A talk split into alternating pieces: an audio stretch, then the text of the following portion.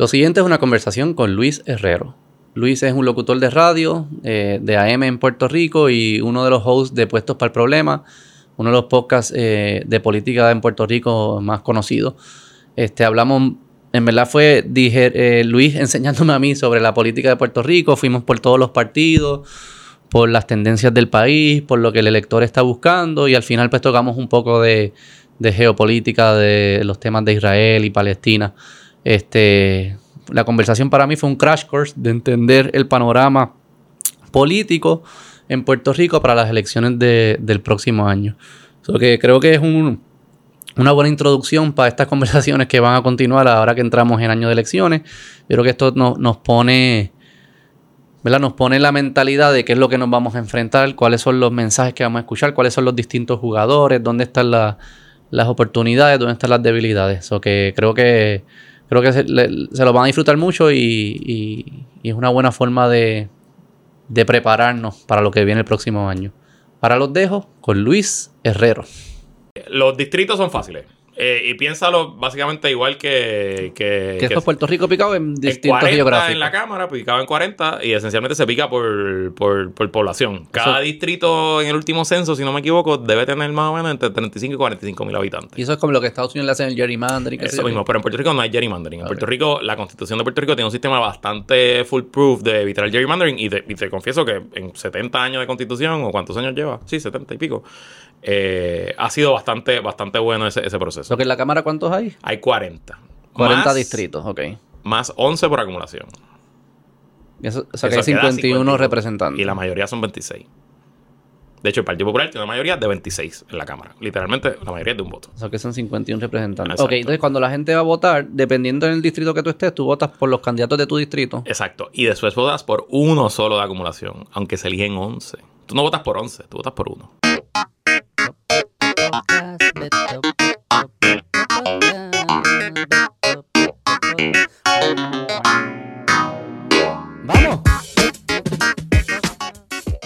Hola Luis. Hola Beto. ¿Cómo estás? Bien contento de estar aquí. Gracias por tenerme. Gracias por venir. Descubrí este podcast cuando tuviste a Juan Nadal. Ajá. Mi gran amigo de la vida. Nunca quiso hacer el. Tú sabes que él y yo hacemos un podcast de viaje que se llama Qué Buena Vida Podcast. Y nunca quiso hacer un episodio de West Virginia. ¿Por qué? No sé, porque pues dice que eso es un destino para la audiencia de nuestro podcast. Pero la, sí, eh, sería distinto, porque quizás pueden expandir audiencia con eso. puede ser. no sé cuánta gente en Puerto Rico quisiera ir. Pero mucha gente me ha escrito que le gustó esa parte del podcast cuando le estaba hablando de West Virginia. Sí, sí, sí, lo sé, lo sé. Él me ha contado y, y, me ha contado también cuentos que no salen en el podcast. Este, ¿Mío? De West Virginia. no, no, tuyo no, tuyo no, tuyo no. de West Virginia. Pero me dijo que te mandara saludos, así que aquí está saludado. Juani, sí, tenemos muchas muchas amistades en común. Lo más grande que ha salido. Juan y Nadal. Lo más grande de Floral Park. Buen tipo este, ¿Y tú estás bien? Yo estoy muy bien, bien cansado. ¿En eh, elecciones no han empezado? ¿Estás cansado ya? Sí, estoy ya en mi high season full en el negocio en el podcast. Y obviamente, pues, con una niña de seis meses que es una lotería. Porque tuvo varias semanas que me dormía ocho horas, diez horas. Y nosotros ya sobrepasamos esto. Pero llevo una semana que está como si recién nacida. Regression de dos horas, ¿Dos horas de nuevo? Uf anoche se portó un poquito mejor. ¿Cuánto tiempo lleva en eso, en ese regression? Ah, cuatro o cinco días. Sí, sí, es que uno se mal acostumbra sí, rápido. Lo que pasa es que. Ya el cuerpo había, ya más o menos estaba pudiendo hacer ejercicio por las mañanas de nuevo, como que, tú sabes, estaba cayendo en ritmo. Y claro, para mí es una cosa, pero para mi esposa es mucho más duro, porque ella, tú sabes, nosotros la estamos lactando, y aunque yo le doy la botella de vez en cuando, la realidad es que the grunt of the work le toca a ella. Seis meses. Sí, pero eso, esos regression duran poco. Sí, sí. Eso vuelve a la normalidad. Oremos. La semana que viene nos vamos de viaje. ¿Con ella? Nos vamos con ella. Nos vamos para España. Y yo espero que no me haga un regression en el avión porque va, va a levantar la media cabina allí. ¿Duermen eh, los carros? Sí, duermen los carros. Eh, nosotros viajamos ya con ella, fuimos a Atlanta y volvimos por North Carolina en agosto, un viajecito familiar y se portó súper bien. Pero obviamente un viaje de tres, de tres horas, no un viaje transatlántico. ¿Y van ustedes tres o lleva con No, voy con mi suegro, voy con mi suegro. Ah, sí, sí, tengo... tengo al menos. Sí, sí, sí. No, no, tenemos, tenemos, tenemos babysitting force porque no hay, no hay de otra, no hay forma. Yo viajé con los dos míos a Europa también sin babysitter. Y... Pero cuán chiquitos eran. Mm, eso fue... ¿Cuándo fue? Eso fue el año pasado. Mi hija tiene dos, tenía uno. Y mi hijo tiene cinco, tenía cuatro. Ok. Eso es hasta más difícil porque la mía no se mueve todavía. No ella, se mueve. ella se queda, está fija, ya sea en el coche o en la falda de uno. Lo que cambia es tus expectativas del viaje. Ya. Nosotros fuimos sin plan. Claro. Pues vamos y caminaremos por Madrid, si podemos ir a este sitio bien, si no, pues también. Y como que es más eso. Ujú. Y te lo gozas también porque, especialmente con el de cuatro, tú le empiezas a hacer. A mí me gusta caminar con ellos por ahí, hacerle monería y chistes, Ujú. joder, lo que Ujú. sé yo, se ríe. Como que eso lo haces y, y te lo disfrutas. Pero si, ¿verdad? Si, si vas con planes bien rígidos, ahí lo que vas a estar. Te está. Te estás poniendo en una situación que va a estar encabronado todo el tiempo porque no vas a poder hacer Claro. los planes. Claro. So que nada, te lo vas a gozar. ¿Cómo ha sido eso para ti? Ha sido maravilloso. ¿Tú siempre quisiste desde el padre? Nosotros, mira, yo llevo con mi esposa desde high school. Nosotros somos high school sweethearts. Este, o sea que nosotros llevamos juntos, tuvimos 10 años de novia, llevamos 12 años de casados, son 22 años. Y por mucho tiempo no queríamos. Tuvimos, yo te diría que como desde los 28 hasta los 36 o 37 años no queríamos tener hijos. En parte, pues, por razones económicas, en parte porque no nos sentíamos preparados, pero algo como que cambió, este, y empezando la pandemia decidimos, decidimos intentar. No se lo dimos a nadie, eh, porque como ya todo el mundo hasta pensaba que no queríamos tener hijos, pues no queríamos tampoco decírselo a nadie para que, para que no, para que Mm. cambiaran las expectativas. Ya mis, mis padres y mis suegros estaban Ya, resignados, fuck it, ya mi, uno de mis hermanos había tenido un hijo, así que mami ya tenía su nieto, mi, mi, mi cuñado también, así que mi suegra también tenía su nieto, así que pues estábamos ahí. Y, y estuvimos como un año y pico tratando, sin éxito. Y mira cómo son las cosas. Mi esposa buqueó una, una cita con, con un especialista en fertilidad. Tuvo la primera cita por Zoom y a la semana está embarazada. Así que ese médico, papá, ese tipo está duro, tipo caballo. Dios. Ese, ese tipo es un caballo. Así que, y la nena nació en mayo, 3 de mayo, y pues cumple seis meses ahora, mañana, el viernes, exacto, el viernes cumple tres meses, seis meses. ¿Y cómo te has sentido? Me siento brutal, Dios, es bien difícil, mucho trabajo. Nosotros tenemos mucha ayuda, gracias a Dios, de mi suegro, de mis papás, de la familia. Mi esposa tiene la flexibilidad de que ella trabaja desde la casa. Yo tengo un trabajo bastante flexible también. Yo soy el jefe, o sea que yo no tengo que cumplir con, con nada más allá de mi horario de grabación. El programa de radio, ¿verdad? Que es a las 5. Pero sí, es duro, un montón de trabajo, pero es, es maravilloso. Todos los clichés que te dicen de que te voy a cambiar, de que la vas a mirar y la vas a querer. Yo a veces le digo a la gente que yo, yo guiando, así guiando normal, nada particular, un día, un día random cualquiera, a veces siento que tengo como que la cara de ella sobrepuesta a todo, como si fuera el background de, de mi, de Sí, mi campo visual. Tú El sabes, filtro de como toda que, tu vida. ajá, Sí, sí, que- sí. Y es bien nítido, súper chulo. Todos los clichés son ciertos. Todos los clichés son ciertos, sí, sí, es verdad. Es verdad. Está cabrón. Y también un, un poco eh, aprecio y quiero aún más a mi mamá Ah, porque entiendo, o sea, mami fue mamá soltera de tres hijos, varones. ¿Ah, sí? Y lo mismo, tenía mucha ayuda de mis abuelos, pero mis papás se divorciaron cuando tenían ocho años y digo, papi, están nuestras vidas. y Pero pues el divorcio fue complicado y esos primeros años fueron complicados. Y yo pensando ahora, diablo, las cosas que mami tenía que aguantar con estos tres machos en la casa, tú sabes, como que... Sí, sí, son- está cabrón. Hace un clic. Sí, Hace un sí, clic de sí, muchas cosas. Sí, sí, sí. ¿Y de política te ha hecho clic? A mí me hizo cosas también como de, de, de los ma- valores conservadores, de otras cosas como que me empiezan a hacer clic Pues de fíjate, que, ¿no? coño, No, ok, I no, no, get no, it. No te... No he notado nada ahí, pero claro, está empezando. Lleva seis Está meses nada más. Vamos a ver cuando vaya para la Sí, escuela y cuando pasen otras cosas. Pero no, no, no, no siento que, que haya cambiado mi, mi outlook ahí. Este, año elecciones. Yo te llamé porque yo te escribí porque yo, ¿verdad? No, no conozco mucho de la política de Puerto Rico. De lo específico. Tipo feliz. Sí, soy súper feliz. me me dan estrés otras cosas.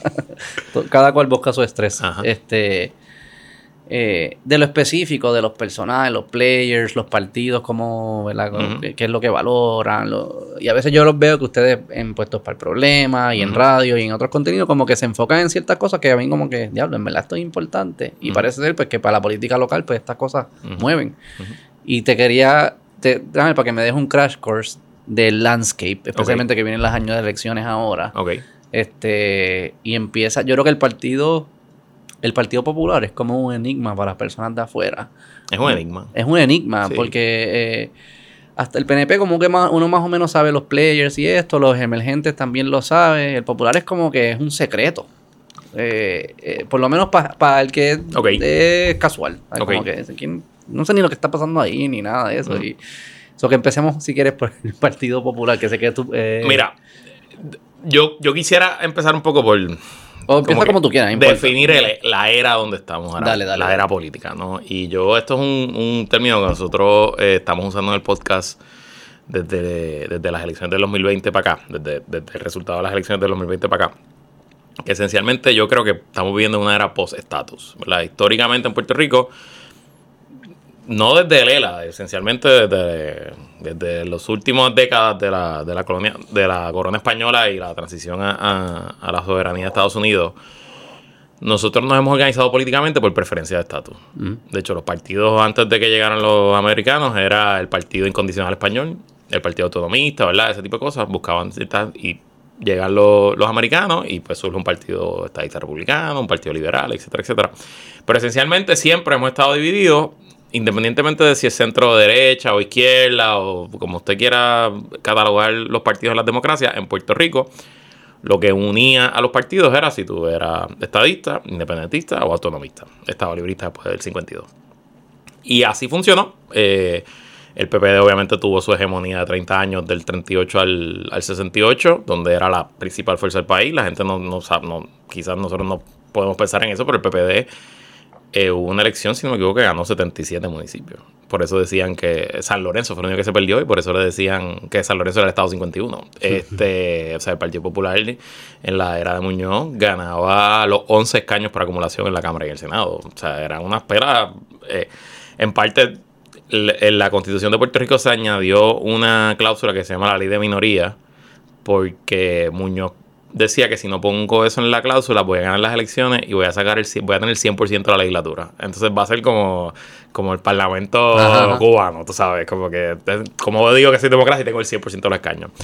Pero aún en esos momentos, pues la única oposición que existía al Partido Popular era un partido estadista, el Partido Estadista Republicano, y el PIB, que todavía existe, el Partido Independentista. Así que aún ahí nos amarrábamos por estatus. El PNP surge, resurge con, con Ferré. Interesante que Ferré que había corrido como cuatro veces para la gobernación bajo los republicanos, eh, se va del Partido Republicano cuando un plebiscito, así que un tema de estatus, plebiscito del 67.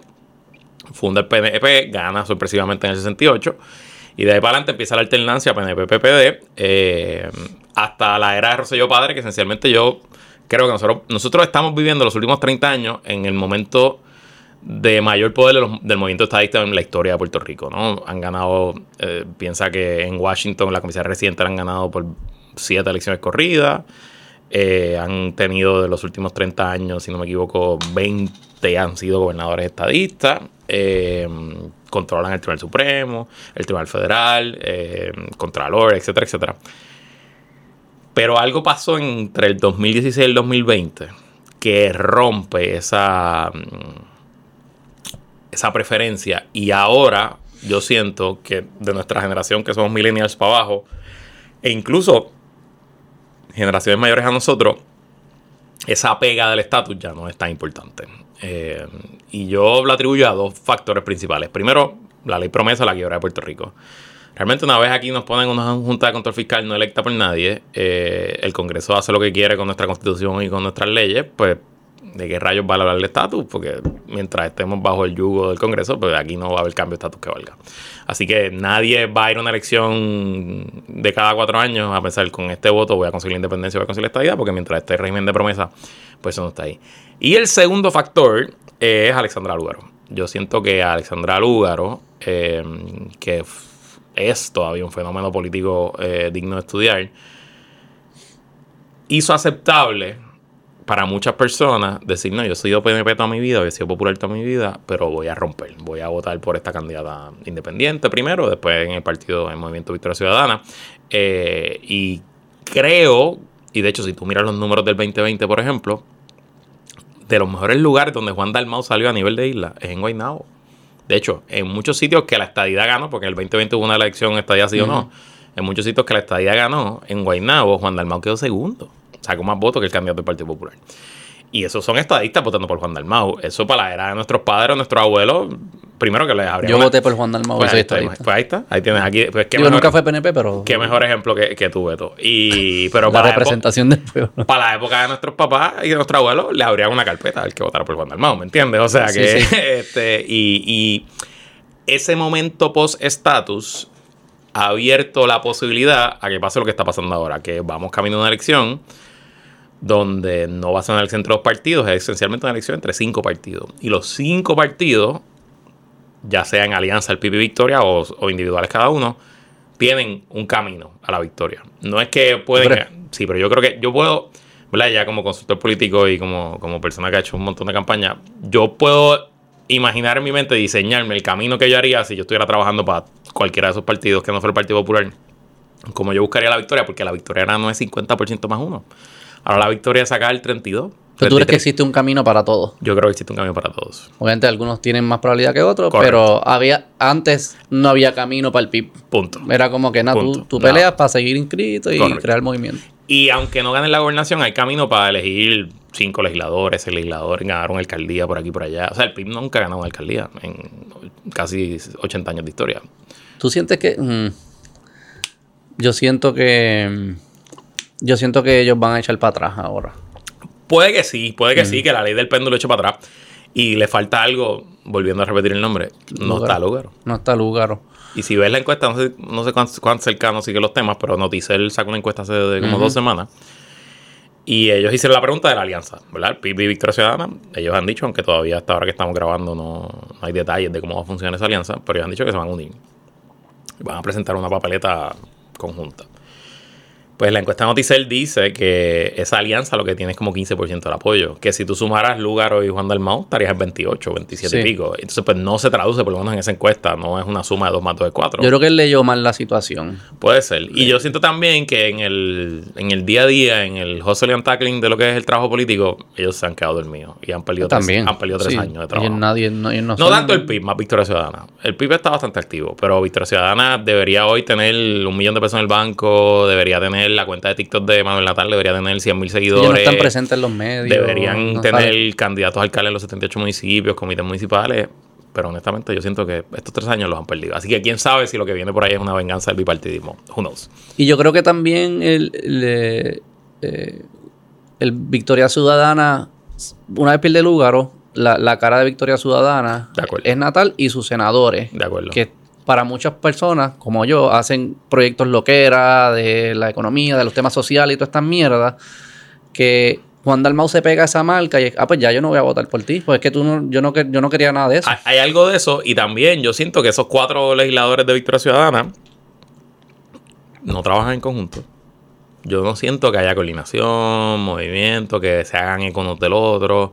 Siento que cada cual anda por su lado. Y pues son problemas. Sí, ok, pues ese, es el panorama. Y, no nos olvidemos aquí que de la extrema derecha tenemos un nuevo, un nuevo, digo, no es nuevo porque corrieron el 2020, pero el 2020 fue el última hora que se organizaron, que es Proyecto Dignidad, que no tengo ni idea por dónde va a salir ese tiro, porque ese tiro... Van grande. Proyecto Dignidad en el 2020, César Vázquez, quedó tercer lugar en siete municipios. Municipios mayormente pobres, son cinco, fueron cinco municipios del distrito de Arecibo, esencialmente en la zona de eh, Florida, Manatí, Ciales, esa área. Y en el este, si no me equivoco, fue en Nahuabo y en Ceiba, creo que fue. Eh, en varios sitios César que sacó 15%, 18%. Eh, sus candidatos a la legislatura, Joan Rodríguez Bebe, yo creo que es la rookie of the, of the, of the term, la rookie del cuadrenio. Este, ella va cómodamente a ser reelecta. Y entonces, pues hay que ver primero porque lo que te dice el conventional wisdom es que le van a quitar votos al PNP. Ok, a lo mejor le quitan votos al PNP, le van a quitar votos a los populares también. Pero donde yo estoy más interesado es cuánta gente que nunca vota. Porque son miembros de iglesias que tradicionalmente no creen en el tema de, votar, etcétera. ¿Cuánta gente que nunca vota va a salir a votar? Hay muchos de esos. Hay bastante. Ah, más de lo que tú pensarías. ¿El porciento de voto aquí cuánto es que...? En la última elección se cayó casi a 51, 52% de las personas con edad de votar. Eso es, eh, y, viene bajando. Puerto Rico siempre se hablaba, ¿no? Que Puerto Rico tiene una de las tasas de participación más altas del planeta, es verdad. Por muchos años era como 75%. Pero del 2008 para acá eso ha ido bajando y en el 2020 fue el más bajo, claro. El 2020 estaba la pandemia, había mm. mucha gente con miedo, etcétera. Así que obviamente no es el mejor año para usarlo, pero sí, fue casi 51. Sí, pero que hay un espacio de no nuevos votantes, porque quizás votaban antes, pero que se están reintroduciendo. Si una fuerza política logra sacar 150 mil electores que no votaron en el 2020 a votar por ellos ahora, cualquier cosa puede pasar. Este, ¿Cómo quieres hacerlo? ¿Quiere, ya ese es el panorama, lo entiendo. lo que significa es que el votante ya está buscando eh, políticas más prácticas de su vida y no está pensando en el estatus necesariamente. ¿O qué es lo que significa? ¿Cómo se están alineando los, los el, el elector promedio en Puerto Rico tiene un profundo pesimismo sobre el futuro de su país. Eh, y lo tiene hace 20 años. Y si tú ves por qué en Puerto Rico el último gobernador que, se, que fue reelecto fue Pedro Rosselló en 1996, la razón es porque si tú buscas encuestas, encuestas históricas, las del Nuevo Día o las, las privadas, de hecho, los otros días tuve acceso a las encuestas de SILA, imagínate, en el 2000, del 2000 y del 96, y leyéndolas, tú veías los números de Puerto Rico va por bien o mal camino y tú los comparas con los de ahora y los números son, olvídate, en el, en el 90 éramos Dubai, ¿me entiendes? Para lo que los puertorriqueños pensaban. Y el encuestador le decía, no, los puertorriqueños están muy pesimistas. Y yo decía, pesimista, brother, si vieran los números del 2020 no, no lo creería.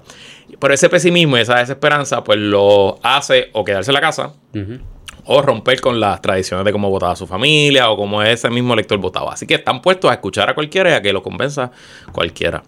Eh, y yo creo que esta elección la gana quien es en esas últimas 6, 8 semanas de campaña, ya septiembre, octubre del 2024, coja fuego y mantenga ese momentum y cierre con momentum. Cierre en el, en el pico esto es playoffs. Esto es un ron en los playoffs. No tienes que ganar. Eh, posicionate para hacer el ron. Literal.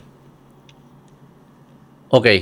Entonces ahora vamos entonces por, por cada, ¿quieres ir por cada uno de los partidos? Pues ¿Y estás pensando en gobernación? ¿O eso es igual, funciona bien igual para alcaldía y para todo lo demás? Las alcaldías y la gobernación funcionan más o menos igual. Eh, la legislatura es una caja de Pandora.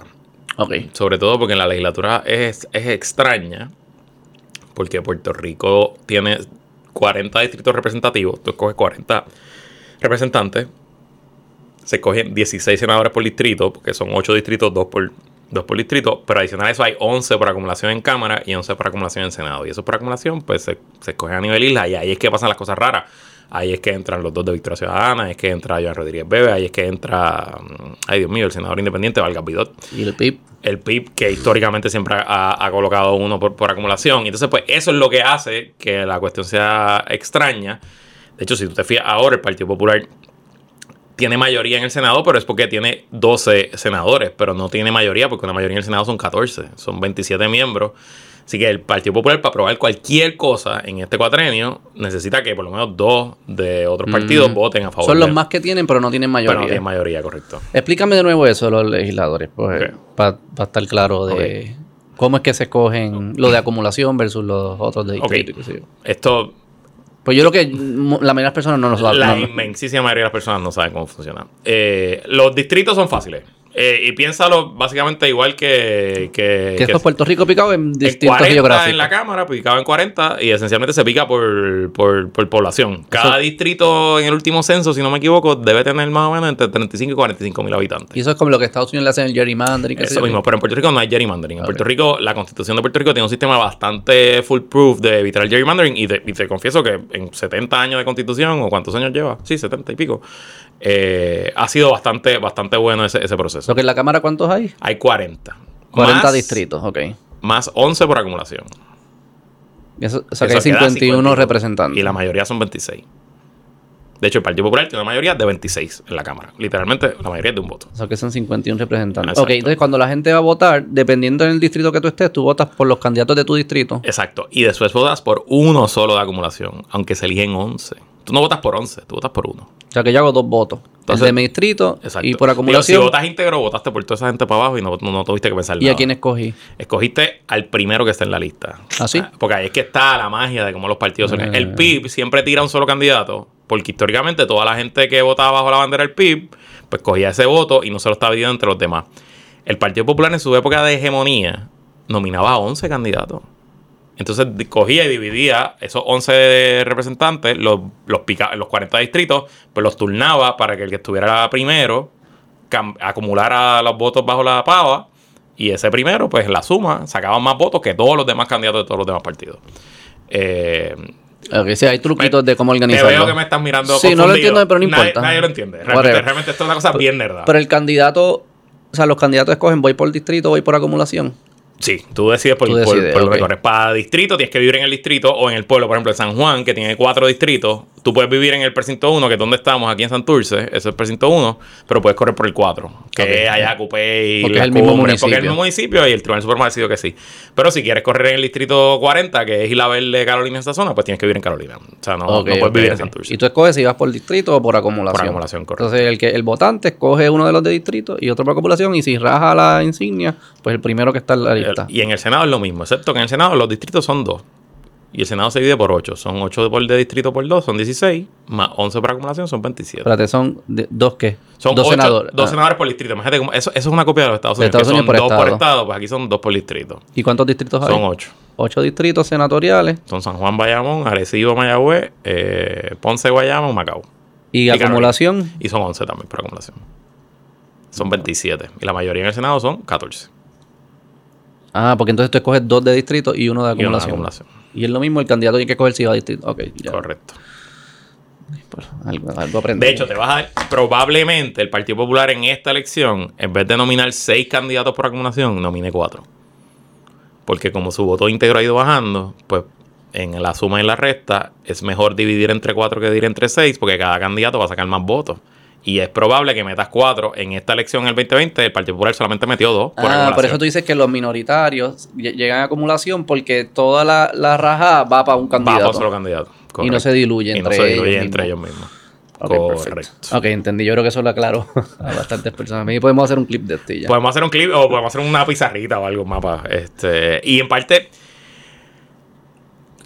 en parte el sistema político de Puerto Rico es complejo porque este sistema es complejo de entender. Y el gente que lleva toda la vida en la política no lo entiende. Imagínate el, el elector promedio que empieza a prestar atención el último mes o las últimas tres Sí, semanas. sí. Y, y yo presto algo de atención y esto pues como que nunca lo había No, y yo, internalizado. yo, por ejemplo, yo no sé, yo, yo rajé la pava en el 2020, pero yo no sé por quién yo voté por acumulación. Yo no me acuerdo quién estaba primero. No sé, yo no sé. No tú rajas, tú siempre, y este año, digo, no tienes que decir. Desde el 2004 ¿Y que tú crees en elección. eso? ¿Tú no crees como que hay mejores candidatos? ¿O Yo- tú crees que la hegemonía del partido es mejor para el, para el país? Yo soy un popular true and true y voto rajo la pava. Muy bien, tú eres leal a- a tu partido, no hay que- tengo mucho que decir al respecto. Perfecto. Digo, eh, ah, bueno, te, te miento. Una vez, era en el 2020, en el 16, mi amigo Tito Farinachi, Ole Farinachi, corrió para el legislador municipal del, del Pueblo Trabajador en el 2016 y voté por, voté por Tito. Tu único- voté por Tito, sí. Porque es tu amigo. Porque es mi pana y además creo que hubiera sido un gran legislador municipal.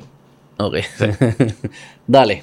Mm. Vamos por, vamos por partido. Obviamente este es tu trabajo y yo sé que tú cobras por esto y, y tú tienes un cliente que es el Partido Popular. Ajá. So que pues di lo que puedas No, no, pero no importa. Obviamente yo vengo aquí a, a- da- de- de- dejando saber mi perspectiva y cuáles son mis biases, ¿verdad? Y, y por dónde yo veo la Sí, cosa. pero que no den los truquitos tampoco. No, no, no, pero esencialmente te doy el escenario. Es lo mismo que yo diría en el podcast. No es como que voy a, a- a revelar aquí los secretos del mago. Este. Vamos a empezar con el PNP. ¿Quieres empezar por eso? Ok, dale. El el incumbente, el gobernador es el incumbente. Bajo casi todos los escenarios, el PNP es el favorito para ganar la, la reelección.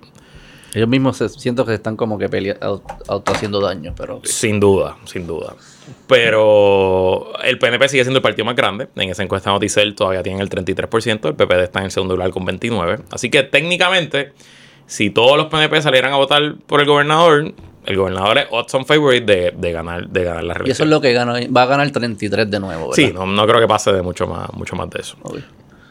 Pero de hecho, es- con eso se elige. eh, hay otros países similares. eh, por ejemplo, Panamá. Yo trabajaba en Panamá. Yo soy una, una presidencial en Panamá en el 2014, 2013. Eh, en Panamá está pasando un proceso bastante similar. Y el último presidente, el actual presidente Benito Cortizo, ganó con 27%. Fue Ah, wow. con 27%. Hay muchos partidos nuevos ahí. Hay muchos partidos nuevos. Los partidos más tradicionales han perdido fuerza. eh, allá lo que surgió fue un populista de derecha que se llama Martinelli, que era un millonario dueño de supermercado. Antes, de hecho, es medio Trump, pero es antes de Trump. Eh, y fue presidente un, un- allá son cinco años, un quinquenio. Y, y desde ahí como que la política panameña se viró patas para arriba. Eh, anyway, Ok, PNP. PNP. eh, claro, lo que tiene el PNP, PNP tiene dos problemas grandes. Uno, la primaria. La primaria con Jennifer González. Aunque yo percibo, y la encuesta de Noticel me da eh, munición, me da data que no tenía, yo percibo que el gobernador ha desinflado a, a Jennifer González. Todavía yo pensaría que Jennifer González debe ganar esa primaria. Ah, ¿tú crees?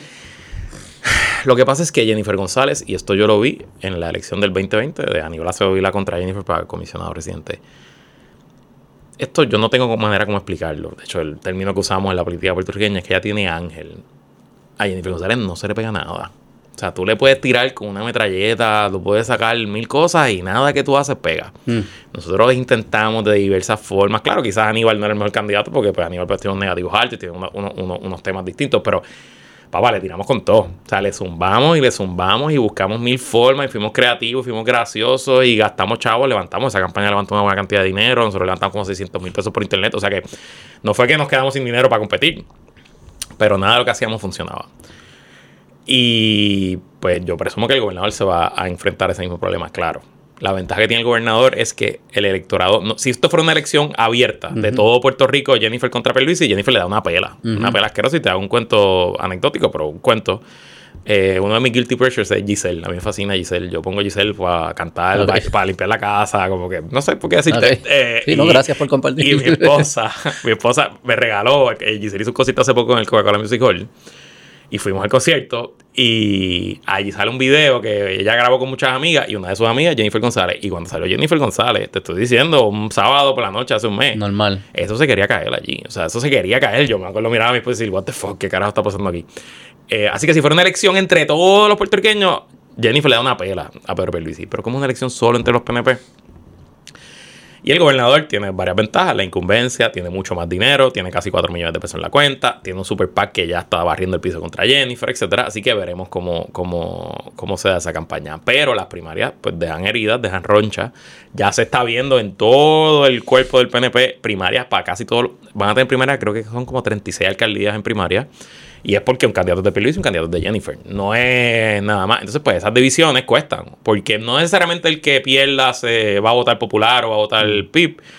Pero a lo mejor es que no va a votar No punto. vota, o sea. No va a votar punto. Y eso pues le, le quitará fuerza. ¿Y por qué ¿no? Jennifer es es un momento importante para ella hacerlo ahora? ¿Por qué tú crees que está Honestamente, yo no, no te lo sé explicar. la lógica? ¿no? Yo no te lo sé explicar. Eh, yo a veces pienso que ella quizás no le gusta ser comisionada residente. Estás harta de vivir en Washington. Ahora va a ser mamá, quiere estar acá, quiere estar con su familia. De verdad, honestamente, en estricta lógica, porque, oye, eh, retar a un incumbente en primaria es arri- arriesgado. Eso en Puerto Rico nunca ha pasado. Digo, Wanda Vázquez, pero Wanda Vázquez no cuenta. Y en Estados Unidos son contadas las veces que a un presidente incumbente los ha retado en primaria. Yo creo que la última vez que pasó fue a, a Jimmy Carter, que lo retó Ted Kennedy.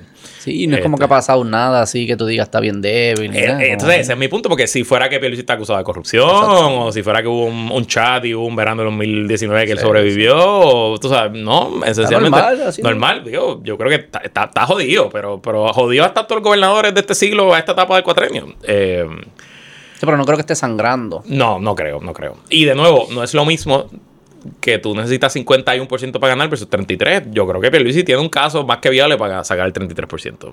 Eh, así que ese es uno de los problemas que tiene el PNP. Y el otro gran problema es eh, Proyecto de Dignidad. Que yo no sé por dónde le va a salir ese tiro. Honestamente, yo no sé por dónde va a salir ese tiro porque con márgenes tan apretados, si Dignidad te quita 8, 9, 10% del voto, ta- no hay break, no tienes, no tienes capacidad de ganar, no tienes, no tienes forma de ganar. ¿Y tú crees que para la gobernación eso es posible? Es posible. Y no solo para la gobernación, para la legislatura. De sí, hecho, para la legislatura lo, sí. en el distrito de Arecibo, que es un distrito en esta elección, el 2020, el distrito de Arecibo es un distrito que, excepto contadas veces, el Partido Popular casi siempre lo pierde. En el 2016, per- el, el distrito de Arecibo se perdió, creo que por 35 mil votos. Algo así. Fue un número gigantesco. Y se gana en el 2020. Pero esencialmente los candidatos del Partido Popular sacan la misma cantidad de votos. Lo que pasa es que el candidato de Proyecto de Dignidad, un solo candidato que no hizo campaña, que lo nombraron ahí a última hora, sacó treinta y pico de mil votos. ¿Quién era? No, ni me acuerdo el nombre. Va a correr de nuevo ahora, pero no me acuerdo el nombre. Eh, y en ese distrito Arecibo es donde hay cinco pueblos que César Vázquez quedó en tercer lugar. Entonces, pues ahora entonces el candidato de dignidad va a ser un alcalde PNP. No sé si has visto esa Sí, historia. eso lo sé. Y podemos entrar cuando entremos a ese a partido. Cuando entremos a ese partido. Así que ahí es que están los riesgos de- del PNP, además del riesgo que han enfrentado todos los gobiernos en este siglo, que los incumbentes pierden, que la gente está alta y lo sacan de fortaleza porque y no- nadie... O sea, que nadie- aunque gane la primaria, tú entiendes no, el, o sea, el yo no- panorama. yo- sí, yo si tú estás diciendo las, las no cosas que son posibles. ¿Qué va a pasar o no? Yo no sé, obviamente. Mm. Y, y claro, Y ellos no atraen más nada, porque los, los conservadores los empiezan a perder por un partido que claramente es más conservador que ellos, o es como que esa es su, es su bandera. El PNP no es conservador. Al PNP lo que, lo, lo, amarra es la estadidad.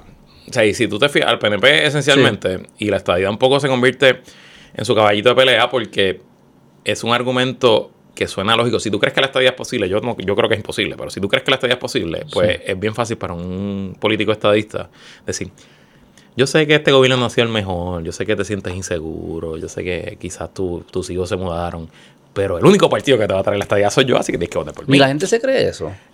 Antes. Volviendo al principio de la conversación, en este momento post-status, yo siento que eso es menos efectivo. Sí, porque yo sí creo que es posible, distinto a ti, pero creo que es posible porque el mundo me ha demostrado que cosas raras son posibles, pero no, no, creo que sea posible porque el partido PNP lo va a hacer posible. va a ser posible el día que los americanos digan Por eso, y creo que hay otros caminos que no puede hacer posiblemente, no tiene nada que ver con la política local, no, tiene que ver con la cultura de allá. y si tú, ves en 125 años de soberanía americana en Puerto Rico, nunca ha estado ni cerca. Sí, sí, pero, que, que nunca pensaría sea, el hecho de decir que es posible no me haría votar por el PP, porque, en, mi, en mi camino a la posibilidad no juega un papel el PNP. Exacto.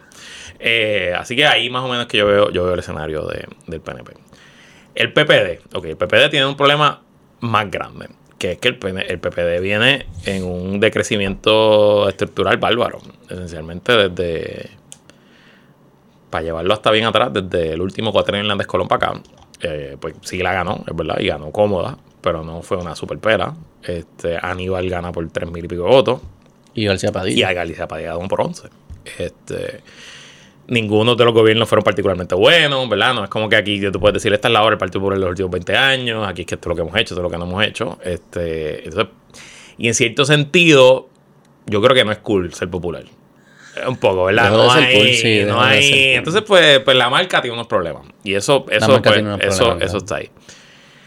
Pero por otro lado, mano, yo no sé, a lo mejor yo soy, porque me estoy... estoy convénceme, convénceme. Estoy bebiendo Yo soy bien convencible. El popular lo tengo en high eh, en estas últimas semanas. Eh, un poco se están aliando los planetas. El PPD iba camino a una primaria entre muchos candidatos. Eso ya parece que va a ser una primaria entre dos candidatos. El presidente del partido, a lo mejor tú no sabes ni quién es, se llama Jesús Manuel Ortiz, un representante. Eh, y Jesús Manuel, que es mi amigo y yo lo apoyo, lo ayudé en su campaña a la presidencia y, si me lo pide lo voy a ayudar en su campaña para la gobernación también. Eh, Digo, el anuncio que va a correr para la gobernación, pero vamos, ok. Va a correr para la gobernación. Eh, y Zaragoza es el otro. Zaragoza es el otro. Esa primaria va a ser entre ellos dos. Yo presumo que Jesús arranca como el, favorito prohibitivo. O sea, estaría pensándote 70-30, quizás algo así. Pero creo que esa primaria incluso pudiera ser buena para ambos, por varias razones. Primero porque va a ser una primaria no de tanta tiradera y tanta cuchillo en la boca como va a ser la del PNP. Así que eso, la política es contraste y el contraste va a estar claro todos los días, en las noticias, en el periódico, en las redes. Jennifer y Pierluisi sacándose los ojos y pues a lo mejor Zaragoza le da un charrascazo a Jesús Manuel aquí y allá, pero va a estar más hablando de propuestas, haciendo visitas, haciendo... La del PNP va a ser una guerra. La otra es más como los dos traemos propuestas y que el, vamos a ver qué es lo que está allá afuera. decidan. Y esa, ese, ese contraste eh, va a ser positivo por, por gravedad, va a ser más positivo para el Partido Popular, creo yo.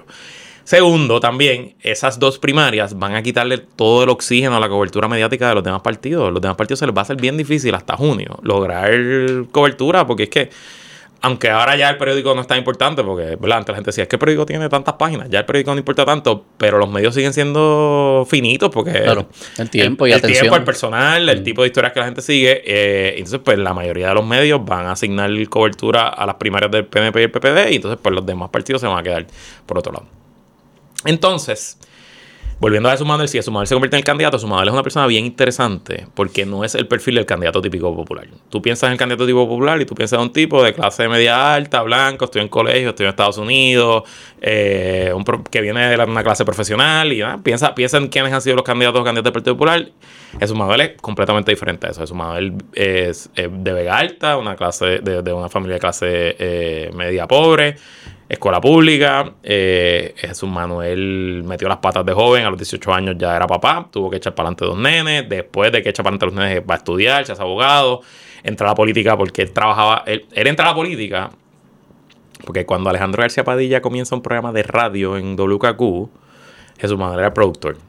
Entonces, cuando Aníbal nombra a Alejandro secretario del DACO, eh, Alejandro se lleva a Jesús Manuel como oficial de prensa de DACO. Mm. Y entonces, pues, después se lo lleva al. Senado y del Senado se lo lleva a ser oficial de prensa de la campaña. Y, pues, básicamente así es que él entra a la política. No es que él entró porque buscó ser político. Y aunque todavía la gente no lo... Es un hombre negro, que también yo creo que es otra, otra imagen interesante que nunca el Partido Popular ha tenido un candidato eh, eh, negro. Pues siento que ahí hay una imagen que pudiera ser refrescada de lo que es el Partido Popular tradicional, que una vez el país lo vaya conociendo, para le dicen, fíjate, no sé. ah, el- Pero tú crees que ese era, el, ese era el problema de identidad del popular, como un Mm. elitismo. Bueno, me parece que ese era. Eso es uno de los problemas del ¿El Popular. elitismo? Sí, yo siento que sí, yo siento que sí. Que hay un ¿En problema serio? elitista, sí, sí, lo hay, lo hay, lo hay. Y yo De que vengo, percepción de la Y yo que gente. vengo de una familia popular, que mi Sí, sí. abuelo fue senador, mi tío fue gobernador, eh, sí, yo siento que hay... Y quizás no es de la gente, pero es del elector promedio que dicen, pero es que no me, no me identifico. O sea, Pero mm, fíjate, no, te creo, porque tú estás más cerca, pero en mi, en mi experiencia personal no, no era el caso. Era como que yo no sé qué es lo que son. Pues como el estatus era tan importante antes. Igual que le pasa al PNP. El PNP está gobernando, eso que saben más o menos las políticas y eso. Yo no sé qué es lo que me ofrece el, el popular. Porque si ya el estatus no está en la mesa, pues entonces tienen que empezar a alinear con política pública y visión de el país, visión de gobierno. Con, con visión de país, con una promesa de buen gobierno, con una promesa de que no vamos a ser fucking pillos ni corruptos y que vamos a gobernar lo mejor posible para todo el mundo. Pero ¿en qué dirección? Claro, ahí que está el reto, sí, ¿no? sí. Ahí que está el reto. Entonces, pues siento que si Jesús fuera el candidato, ahí hay una oportunidad. Si Zaragoza fuera el candidato, también hay una oportunidad, porque Zaragoza es un tipo bien serio, bien right true. El problema que tiene Zaragoza, yo siento un poco que como su paso por la Secretaría de Hacienda fue tan acrimonious, por usar una palabra en inglés, eh, pues va a haber mucha gente allá afuera, sobre todo en la clase empresarial, Dolida. que va a mover cielo y tierra para que él no sea gobernador. Y entonces, pues eso pudiera tener un backlash. Además, que en el juego personal, eh, Zaragoza puede pasar como rough, Sí. como, como antipático. ¿no? ¿Y tienen carisma ambos? Eh, Zaragoza no tiene mucho carisma. Jesús usualmente pasa como un tipo serio. Un tipo Mm. serio, un poquito más reservado. No tiene, el, el- el político con la más carisma que yo he conocido personalmente es Alejandro García Padilla. Y si yo lo comparo con Alejandro García Padilla, Jesús no lo tiene. ¿Y él no correría de nuevo? No, no, no, no. Eh, Alejandro no creo que corra. Yo, yo he hablado con él un par de veces, no hemos hablado de este tema. Yo creo que a Alejandro le pasaría un poco. Eh, él, él ha ido mejorando su imagen una vez sale de la fortaleza. Yo creo que la gente le tiene cariño. etc. Pero el momento que regrese a correr, el PNP va a bombardearnos con todos los grandes éxitos de su gobernación y los números que puede tener hoy en un mes o dos meses se Lo le, perdería el se momentum vuelve- fácil. Se le vuelven a caer al piso. Pero completando la, la, la imagen del PPD, no importa quién sea el candidato, ellos complementan eso con ahí sí hay casta, con Pablo José, el candidato a comisionado residente, que Pablo José pues, es un heredero, nieto de Hernández Colón, y ¿Y al puertorriqueño le gusta eso? le gusta. El Y te voy a decir algo, obviamente dejando claro que yo no soy objetivo con Pablo y que estoy trabajando en la campaña de Pablo hace, oficialmente hace dos semanas firmamos contrato. Eh, Pablo es un gran candidato, porque además de que es un tipo brillante, pero ser inteligente te ayuda so much. Es un tipo bien fucking trabajador. O sea, este es un tipo organizado, eh, que lo primero que hizo cuando firmó el contrato conmigo es que me mandó un memo diciendo, estas son mis expectativas del trabajo de ustedes como agencia. Pero él suena como Ricky. Porque Ricky era trabajador también. Sí, suena como Ricky y te, y te lo Y, entiendo. digo- y no lo digo de forma... No, no, no, la Ricky verdad. trabajaba. La, la diferencia de Ricky y Pablo es que Ricky terminó su doctorado, hizo su postdoctorado en Duke, fundó una compañía en China y se vino a ser candidato a la gobernación. Sí. That's it. Pablo eh, estudió en, en Harvard, se viene dos años a trabajar con Alejandro en Fortaleza como asesor de política pública, se va a estudiar Derecho a Stanford. Mm. Cuando sale de Stanford, trabaja tres años en Covington, que es el bufete número uno de Washington DC. Y después de Covington se va a Meta. Y él está tres años trabajando en la oficina de política pública de, de Meta, que es Facebook, Facebook. Instagram, en Washington. Y allí él, él estaba encargado de los briefings y de preparar lo- los materiales para la. Por ejemplo, las cinco o seis veces que Mark Zuckerberg tuvo que ir al Congreso a testificar, pues el equipo que Era lo briefeaba y lo preparaba era, era Pablo. O sea que ahí hay un poco de. de de um, experiencia real. Dios, Pablo tiene 32 años, o sea que tampoco estamos hablando. Que eso te iba a preguntar, porque Washington, a mí me parece, o sea, Washington es selva, ¿verdad? Mm, Eso sí que es selva de verdad. Esa es la Amazona. Si aquí tú piensas que te Esa ahí, esa es la no, Amazona. A mí me dijo una vez Cristian Sobrino que dice, ¿tú- ¿ustedes se creen que aquí la gente juega con, con, con municiones? En Washington se juega con armas nucleares. O sea, Y lo puedes ver cuando lo del speaker y todo Eh, esto, como ellos mismos se backstab. ah, Esto es un cabrón. el que te quiere matar te va a matar, punto. Claro, aquí no hay amigos, esto es... sí, ah, eso es eh, que es un juego de mucho pie, de mucha experiencia, de anticipar movidas, de tengo que apoyar esto aunque no me guste porque hay cinco pasos adelante que estoy anticipando. Y me parece que eso uno no lo aprende más que haciendo el trabajo y con experiencia en la calle. Este, y sé que él ha tenido estas exposiciones, como tú dices, pero sigue siendo 32 años. Este, me parece, ese para mí fuese como un hesitation antes de votar por él. Claro. Por más que creo que los credenciales pueden que estén ahí, Claro. le confío, que es buen candidato, buena persona, todo eso. Es como que, y el juego de piernas lo tiene. es- En la cancha, esta es la NBA del juego de piernas. Y este es el All-Star Game. Claro. Porque yo necesito mi mejor caballo ahí. Claro, claro. También no sé con quién está compitiendo, porque los otros no tienen Pues, piernas quizás. Ese era mi, otra, Sí, sí. Mi, otra, mi otro argumento, que por lo menos hoy, que estamos grabando primero de noviembre, a esta fecha no tiene No contrincante. nadie. No hay contrincante, ni en el PNP, ni en los demás partidos, porque los demás partidos ni siquiera nos han dicho quiénes son sus candidatos a comisionado residente. Y eso sí que no tienen juego de piernas tampoco, porque no Correcto. ha estado nunca allí. Correcto. Entonces se hablaba de un Larry Selhammer, por ejemplo, porque iba a ser candidato Claro, a comisionado residente del PNP, pero ya Larry dijo que no. Eh, entonces, pues. Y es interesante porque en el PNP, el PNP ha ganado la comisaría residente desde el 2000 para acá, todos los excepto el 2000, que fue el último comisario residente por el Fanny Acevedo Vilá. Del 2004 para acá, todos han sido PNP. Y usualmente esa es la silla más eh, codiciada en el PNP, porque si tú eres estadista y crees en la estadidad, pues va- vas a estar cuatro años haciendo cosplaying de la estadidad en el Y creo que para los estadistas quizás es hasta más importante para, el para la visión Para la visión estadista lo es. Entonces que no haya nadie hoy que haya salido a decir Sí, yo quiero ser entonces. candidato, te habla un poco de, de quizás la fortaleza que tiene, que tiene Pablo José. Pero a lo que voy, Pablo José reactiva el popular clásico, le da esperanza, lo llena de energía. Y si eso tú lo complementas con un Jesús Manuel, que en fotos se ven bien los dos. Jesús Manuel tiene cuarenta y pico, es hombre, es hombre, es hombre negro de clase media baja, que para Ah, porque sigues diciendo la raza. Bueno, papá, porque es importante, porque al final del día estas son No las cosas que sí es importante, la ganar- imagen, en la visión. Para en ganar, la- ¿tú crees que es importante? en la, la imagen y el mensaje se construyen de todas formas en la política. Sí, y, sí. y empezando por una foto, oye, es una foto bonita, piénsalo, Sí, piénsalo.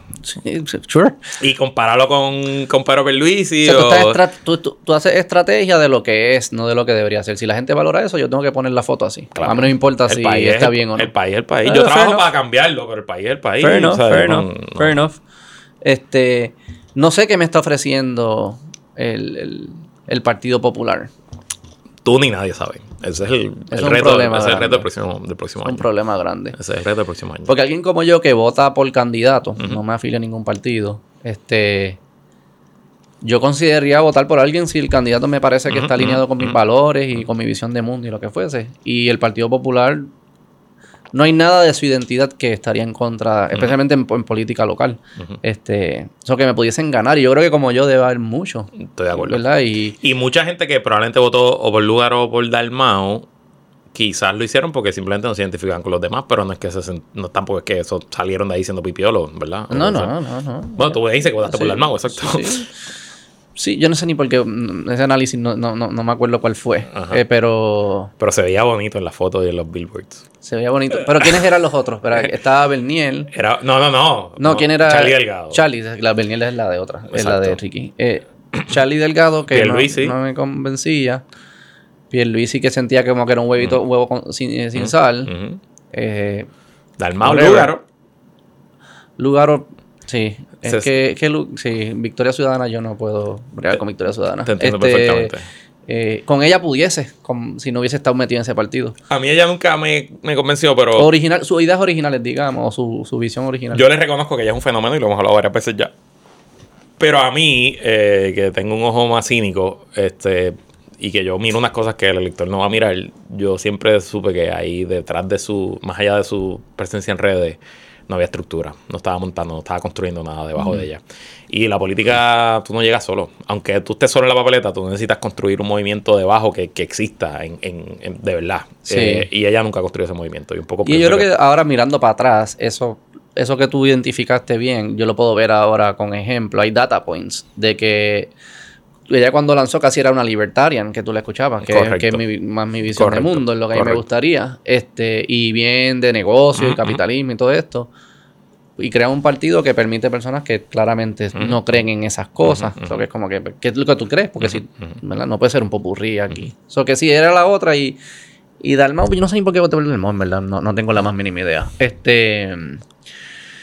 Pero yo creo que el popular tiene que, tiene que ofrecerme algo. No puede ser confía en mí. Sin duda, sin duda. Tiene que Muñoz Marín y puso las Tiene que hacer mucho más. Pero hace, no te voy a decir hace un año, hace un mes, yo no me sentía o sea, si esta, este podcast lo hubieran grabado hace un mes, yo no te hubiera dicho lo que te acabo de decir el Partido Popular. Y yo no creo que está muerto, yo estoy de acuerdo contigo. De verdad que no. O sea, y, y hace un mes a lo mejor te decía, no hay nada que buscar. O que están todos muertos. Quizás, a lo mejor tantos muertos, por eso. Pero a lo mejor entre tantos muertos, a lo mejor el que menos apesta es estar, ¿o no? Sí, tiene que ganar uno de ellos. Exacto, exacto. Eh, así que eso es, pues, básicamente PNP y PPD. Pasando al PIB. El PIB pasa por su mejor momento desde los 50. El PIB, ¿verdad? El Partido Independentista nace cuando los unos líderes independentistas salen del Partido Popular, o los vota Muñoz, escoge tu historia favorita. Mm. Eh, y el PIB fue la segunda fuerza política de Puerto Rico los primeros 10 años de Lela, esencialmente. O sea, ganaba Muñoz y el PIB quedaba en segundo lugar. Los estadistas estaban en tercero. Eh, pero desde ahí para adelante, pues esencialmente nunca pasaron del 3 a 5%. Eh, era más una fuerza moral. El independentismo en sí mismo siempre ha tenido múltiples divisiones dentro de ellos. Este, surgió el Partido Socialista, otros grupos, etcétera, etcétera. Eh, pero yo creo que en parte porque este momento post-estatus que vivimos y en parte porque Juan Dalmau resultó ser un excelente candidato, eh, la gente lo vio con unos ojos diferentes en el 2020 y dijeron ahora es que nos atrevemos. Y el PIB, contrario al movimiento Victoria Ciudadana, no ha perdido el tiempo en estos tres años. El PIB hoy, hoy, tiene más dinero en el banco que todos los demás partidos. Incluso tiene más dinero que el PNP en el banco. ¿En verdad? En verdad, en verdad. Eh, ¿Y cómo lo han hecho? Ellos tienen distintas formas, pero pues ATH móvil, ellos le, le ponen una cuota a sus comités municipales, una cuota mensual que la recogen. Pero ¿y quiénes son, quién es el electorado que está atrás del PIB? ¿Son muchos jóvenes o qué son? El PIB en su infraestructura, eh, el PIB está organizado en todo Puerto Rico. Llevan organizado 70 años. Y en algunos lugares es una familia, que es la familia Pipiola de Río Grande. Por ejemplo, yo, conozco, yo conozco a la familia Pipiola de Río Grande. Y todos en esa familia. ¿Cómo se llaman? No, no quiero hablar Pero no son famosos, no son como... No, no son famosos, ah, son famosos pero, yo los conozco. Y todos han sido o candidatos a alcalde o candidatos a representantes, han sido legisladores municipales y todos ellos. Y por décadas esa familia pues mantuvo la organización política de Río Grande, pues la mantuvieron ellos. Y en el 2020 esa familia de momento tenía 100 voluntarios que aparecieron medio de la nada, ¿no? Y, pues yo creo que, y si tú te fijas en esta potencial alianza que se habla entre Victoria y el PIB, el PIB siempre se ha visto como el socio senior y Victoria como el socio junior. Y por eso es que el candidato a gobernador es Juan Dalmau y no es Manuel Natal. Eh, pero lo que está en juego es lo que tú dijiste al principio, que a lo mejor se desinflaron. Que a lo mejor el 15 que sacó Juan Dalmau el 2020 era el tope y no era el piso. Y si hay personas como tú que votaron por él y que ahora ni siquiera se acuerdan por qué votaron por él, pues probablemente ni lo vas a considerar en el 2024. Y yo no sé cuántos hay como yo que si tú tocas Victoria Ciudadana, pues ya no. Exacto. Y entonces, evidentemente, esa mezcla eh, no, no, le está funcionando. No suma, para mí no suma. No suma. para mí no suma. Este, y el PIB entiendo que hay muchos conservadores, ¿no? El PIB tiene bastante conservador. Especialmente más, son mayores, ¿no? Y si te fijas, ¿cuál es la bandera del PIB? ¿Qué es lo que tiene? Pues que no sé. Una cruz blanca. El catolicismo ortodoxo es parte histórico del PIB. De hecho, Joan Rodríguez Bebe, la senadora de Dignidad, es independentista de una familia pipiola, católica, romana apostólica dura, o sea, conservadora dura. Eh, y también hay mucho pipiolo capitalista, hay mucho pipiolo de dinero. Claro, mucho pipiolo de dinero, mucho vestido en San Ignacio. este, muchos amigos, tengo muchos amigos eh, independentistas que son de derecha y capitalistas y no tiene nada que ver. Este, así que está, está interesante, pero sin duda yo y el PIB y aparte del MAU, ¿cómo lo...? Ahí, es que voy. El PIB tiene oportunidades interesantes en alcaldías. En, el, en Mayagüez, en el 2020, el candidato del PIB sacó 16%, si no me equivoco. En Cagua, el candidato del PIB sacó como 14%. En San Juan, en San Juan no, porque aquí todo el mundo votó por Natal, eh, pero en otros sitios... Y, y, por ejemplo, en, Mayagüez y en Cagua van los mismos candidatos. Repiten, repiten el candidato, que me parece que es la, estrategia más, más inteligente. Eh, y con tanta cosa extraña que está pasando y tanto alcalde en problema, tanto alcalde arrestado, pues, mano, tú no sabes por dónde puede salir. Las alcaldías se están ganando igual treinta y pico, es lo mismo. O un poco más mm, alto. Un poco más alto. pero claro, en las alcaldías no siempre hay cinco candidatos como la había para la gobernación. Y no lo va a haber en esta. En esta elección ya eh, creo que Dignidad dijo que van a tirar 60 candidatos a alcalde. Son pal. Son pal. Pero van a tirar más que Victoria Ciudadana, by the way. El PIB, el PIB tira sus 78. Excepto si hacen la alianza de San Juan, que a lo mejor no tienen candidato en San Juan. Eh, Así que habrá, habrá que ver cómo, cómo se desarrolla ese asunto. En cuanto a Victoria, pues a mí, mucha gente de tu público probablemente escucha Puestos para el Problema. Los que no escuchan, a lo mejor han escuchado cosas que dice gente de Puestos para el Problema y pues dirán que nosotros la tenemos contra Victoria, que no es verdad. Pero nosotros somos bastante críticos con Victoria. Yo siento que ellos han perdido tres años. Yo, yo le, invitaría a tu audiencia a que hagan el ejercicio mental y piensen dónde está Victoria Ciudadana hoy en este mismo momento del cuatro años pasado. Estamos exactamente un año de las elecciones, el 5 de noviembre estamos a un año de las elecciones. ¿Dónde está Victoria Ciudadana a un año del 2020? ¿Y dónde está hoy a un año del 2024? Y van a notar que en energía, en cobertura, en candidatos, en el tipo de trabajo que estaban haciendo, cómo se estaban moviendo, en el dinero que estaban recogiendo, en el 2019 estaban muy por encima de donde está en el 2023. Y siento que a ellos se les regaló, o sea, ellos les dieron un regalo en esa elección del 2020 y ellos el día después de la elección tenían que empezar a hacer campaña ya para el 2024, sin parar. Y deberían hoy estar organizados en todo el país. Deberían tener 78 candidatos a alcalde. Deberían tener un millón de pesos del banco. Los otros días entré a TikTok a hacer ejercicio. Yo no había bajado TikTok porque me estaba... Los chinos. primero, porque no le quiero dar mi información a los chinos. Y segundo, porque yo no necesito otro, otra distracción en mi vida. De verdad, no necesito otra distracción en mi vida. Pero pues me sentía que me estaba quedando atrás. Y entro a TikTok y sigo a Pablo José y sigo a Lugaro. Y Lugaro es la número uno en TikTok by far. Y sigo a Manuel Natal. Y Manuel Natal tiene 1500 seguidores en TikTok. What the fuck? Mm.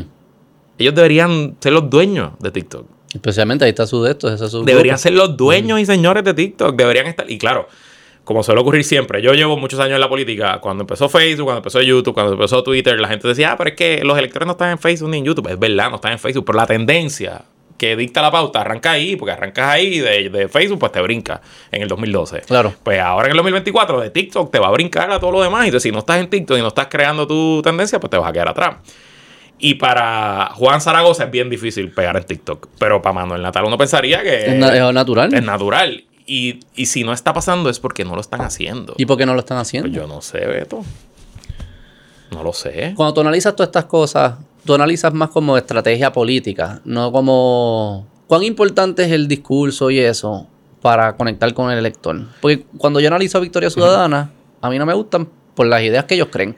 Pero cuando tú lo analizas, es, no es que políticamente no se organizaron. Ok, el discurso es importante. es como que pero cualquier discurso, cualquiera, se puede vender y se puede lograr una mayoría. Como organización pudiese ganar. Lo más importante es el trabajo. En nuestro sistema, lo más importante es el dinero. Eso es scary. Porque eso es decir, malas ideas pueden ganar. Claro, no seguro. Sí, ganan todo el tiempo, ganan todo el tiempo. Y, o sea, lo más importante de nuestro sistema es el dinero. Es una, es una realidad. Eh, y eso, pues, permite a la gente poderosa y, de, mucho, de mucho dinero, pues, comprar políticos. Pero hay modelos. Claro. De, y más ahora con la comunicación de candidatos que logran crear un ejército de antes pequeño y competir y ganar. Y a veces ganan, a veces pierden, pero, o sea, cogete un Bernie Sanders, cogete un, Barack Obama, cogete un Barack Obama, una mm. persona moderada de centro, eh, que derrotó a Hillary Clinton. ¿Y cómo la derrotó? Digo, sí, con su hope y su mensaje y siendo la persona que era, pero también porque levantó mucho más dinero que Hillary. Clinton. Y porque Hillary Clinton recogía de Racer de 2.600 a 2.600 y él recogía por emails de 35 pesos a 35 pesos. Sí, sí. Hoy en día tú pudieses dominar... O por lo menos crear momentum para después levantar que plata. Y entonces, te lo digo también porque yo lo he hecho en la campaña de Aníbal del 2020, desde Aníbal Acevedo Vilá, un político viejo que ya ha corrido mil veces, pues, Aníbal tiene una cosa que no tiene casi nadie en Puerto Rico. Una lista de email bien cabrona, que él ha ido cultivando y desarrollando en toda su carrera. Pero nosotros levantamos 600 mil pesos de esa lista de email. Digo, le dimos con todo. O sea, ADH Móvil, Blue, email, mensaje de texto. Le dimos, hicimos, hicimos tu racing por Zoom con Luisito Vigoro. Con Luisito Vigoro. O sea, le hicimos todo. Y levantamos los chavos. ¿Y por qué esta gente no lo ha hecho? Pues yo no sé. Que ellos, eh, que yo, quizás estoy imponiendo mi, percepción de ellos, pero para mí esta gente siempre está peleando y seguro están peleando entre ellos todo el tiempo. Hay algo de eso, hay algo de eso. Eh, se les hace difícil trabajar en equipo, de nuevo, no sé por qué. Ellos en el Capitolio hoy, ellos tienen cuatro legisladores que entre todos ellos deben haber como 80 empleados allí, entre esas cuatro oficinas. Pues ahí está la base para trabajar. Y nada. Y nada. Y más que esos son empleados políticos, porque no hay un empleado más político que un empleado del Capitolio. Entonces, pues, pues no sé. Y, y Ana Irma Rivera Lacén, que es una gran legisladora, una gran mujer, una intelectual de primera, que tiene unos proyectos de ley brutales no, ahí. No, no, ok. No, otro de hablar de eso. esos cuatro bullet points ahí. Pero esos no, creo que sea cierto, pero... Pero esos proyectos de ella se quedan ahí porque ni siquiera el partido la está ayudando, ni siquiera le están haciendo eco. El profesor Bernabe bendito, pues, el- el- pues, un teórico, un filósofo. por mí que lo saquen a tope el canal. Y entonces, pues, tienes a, el mejor de allí es Betito. Beti- eh, Porque es normal. Bet- Betito Márquez. Y porque viene de familia política y entiende el trabajo que hay que hacer para ser un político exitoso. ¿Y qué le hace allí metido? Pues Curioso. No sé, no sé. Él no se ve contento ahí. Él no se ve contento ahí. No se ve natural No tampoco. se ve contento ahí. Estoy de acuerdo contigo. Él es estadista, ¿no? Él es estadista, sí. Pero no se vería, yo no lo veo en el PNP tampoco. No. En el Popular, fíjate, lo vería. Pudiera ser. A lo mejor el Partido Popular abre para los estadistas también, hacer la división, eh, la división populares, populares estadistas. Yo conozco unos cuantos populares estadistas. Sí. Sí, unos cuantos. Yo conozco... Ah, aquí vino, vinieron dos. Sí. Manuel Calderón Será y Armando Valdés. Fíjate, eso puede ser dos, eso puede ser dos. Ahí eso, tengo dos. Eso puede ser dos, eso puede Pero ser dos. entraron, po- entraron Sí. Estado Libre y salieron estadistas. Y yo soy popular independentista, así que vaya. ¿Ah, sí? Sí, sí, sí. Yo siento que al final del día, la- si tú quieres solucionar el problema de estatus, la única solución es la independencia. Pero quisieras o, es porque estás prediciendo el futuro. No, quisiera, quisiera. Quisiera Sí, eh, sí, sí. una república de Puerto Rico. Sí, sí, sí, o que sea eh, extremadamente cercano a los Estados Unidos. A mí lo único que yo quiero negociar es la libre entrada. Que no haya que sacar visa, que yo pueda montar un avión como lo hacemos ahora. Más allá de eso, Sí. Se puede ir todo.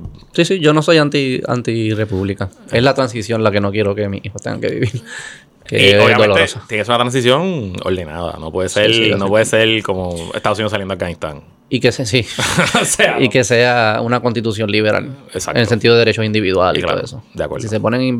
Que hay como que mi, mi repudio un poco así al, al, al PIB y eso, y a la bandera del independentismo en Puerto Rico, que no necesariamente pone eso como front and center. Pero fíjate, y volviendo al PIB, y porque está en su mejor momento, y por esto, y porque estamos en un momento post-estatus, si tú te fijas, en el 2020, Dalmau escondió la independencia, y por eso tú votaste por él, en parte. Maybe, porque si sí. te hubiera tirado Viva Puerto Rico Libre y Socialista, tú no votabas no, por no, libre, socialista no. él. Por eso, Sí. o sea, ¿me entiendes? Entonces, si eso hubiera sido la campaña del PIB, pues no hubiera sacado el 16%.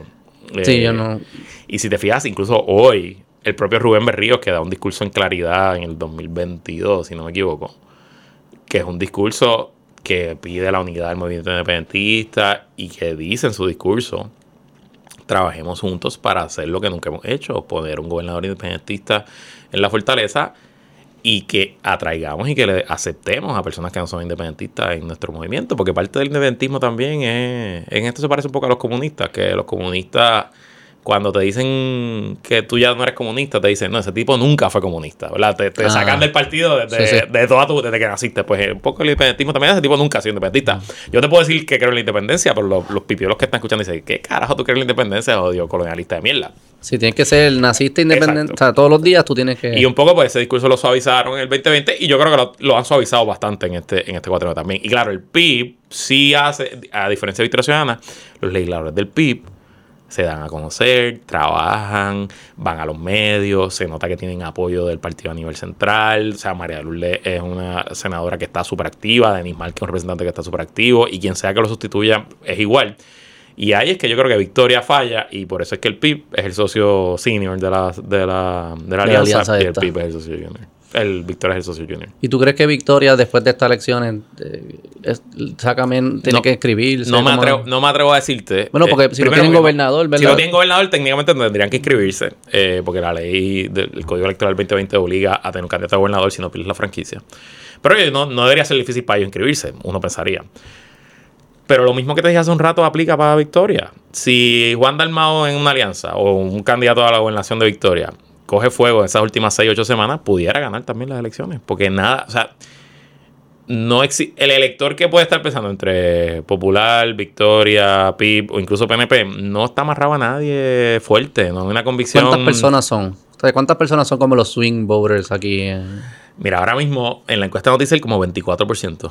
Que eso es 24% de cuánto? Piénsate, creo que votaron como 1.6 millones o 24 es como... 200.000 personas. No más, como medio millón.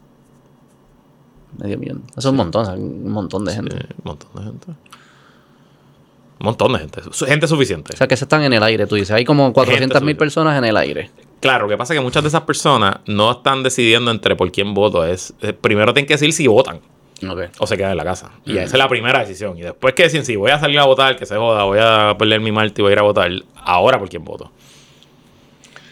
Ok, eso es Victoria Ciudadana. Ok, San Juan, San Juan es importante Para- para, Victoria Ciudadana. Súper importante, es lo más importante. Ese es- yo creo que es el barómetro de Victoria Ciudadana, ¿verdad? ¿Qué Claro, pasa en la alcaldía? claro, Que seguro. sería Natalie Romero de nuevo. Debería ser Manuel Natal el candidato, eh, pero incluso en San Juan, que ha hecho Manuel Natal en San Juan los últimos tres años. Sería contra Romero. Contra Miguel Romero, sí. ¿Y los populares? Los populares tienen ahí una candidata que está sonando, pero no la han anunciado, que se llama Terestela González, que estoy seguro que no sabes quién es. Ella fue directora de turismo. Pero nada, vamos a ver si ella es la candidata y no sería una mala candidata, pero obviamente empieza. Pero la carrera es Romero y Natal. debería Por lo ser. menos hasta el día de hoy. Debería ser, debería ser.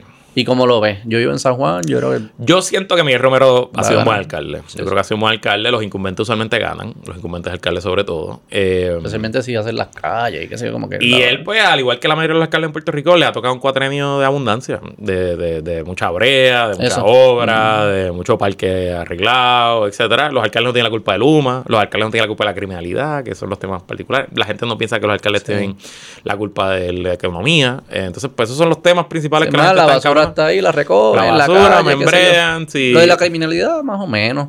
Sí, pero el alcalde, la policía municipal, en San Juan, excepto que hay mil policías, pero en la mayoría de los pueblos, la policía municipal sí, tiene ocho policías. Juan, sí. Y él ha hecho las mierdas estas de lo de los códigos y eso, pero yo no creo que eso a la gente le importe al final. Yo creo que día. eso a la gente le gusta. A la gente, ti- a la gente que, que vota a, le a mí no nos moleste, a él le gusta. y a la gente que vota, a la gente mayor también De le acuerdo, gusta. de acuerdo, Mi 100%. papá le gusta esa mierda. De Ya, acuerdo. dejen de estar jangueando. De acuerdo, 100%.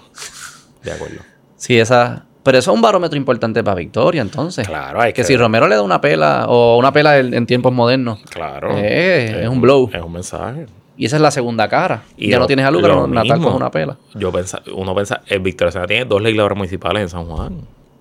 ¿Quiénes son? ¿Qué hacen? ¿Cómo fiscalizan al alcalde? Ahí fue que hubo un problema una vez que uno que sacaron a una que había Sí, ganado. porque las que así. sacaron, las que más votos sacaron, que una de ellas fue esta muchacha Angie Mil. Que yo voté por ella. Angie Mil La Porque Torre, como que- ella es así consultora, yo que sabía. una, Seriously una caballa, ella súper dura en lo que hace, que ella fue la que más votos sacó y la sacaron y pusieron a otra persona. ¿Por qué? ¿eh? Cosas de política. Es que esos son. Cosas de estilos de la vieja política. Eh, sí, eso no. Y de hecho, si hubiera sido Angie Mil la que hubiera estado allí, te, te aseguro. Que hubiésemos escuchado más. Y que tendría a Miguel Romero en el hit parade y le estuviera dando todos los días. Todos los días. Sí. Todos los días. Sin parar. Pero anyway.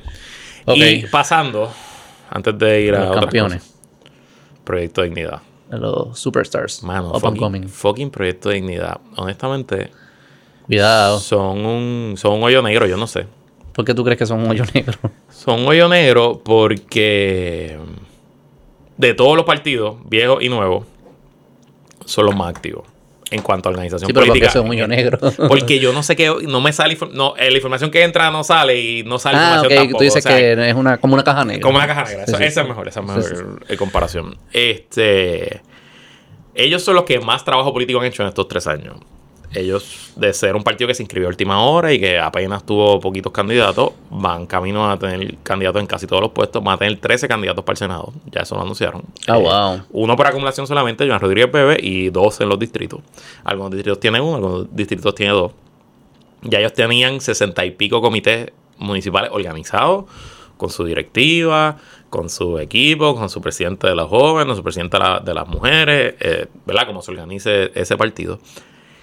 Y ellos tienen una ventaja estructural, que es que en cientos de iglesias alrededor del país, los sábados o los domingos, según su denominación religiosa favorita, pues técnicamente se está dando un meeting. Se está dando un meeting político. Sí, como una estructura ya in place.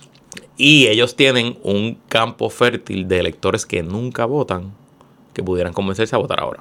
No sabía eso, fíjate. Que hay, había hay tanto. mucha denominación religiosa que no, sobre todo evangélica, Que no le importaba. votan. Que no votan por, porque hay una interpretación de la Biblia, de que las cosas de Dios son de Dios y whatever. Sí, sí. Este, pero si Dios viene a gobernar, pues, pues, pues, pues los Yo no los veo tan mal como tú los ves.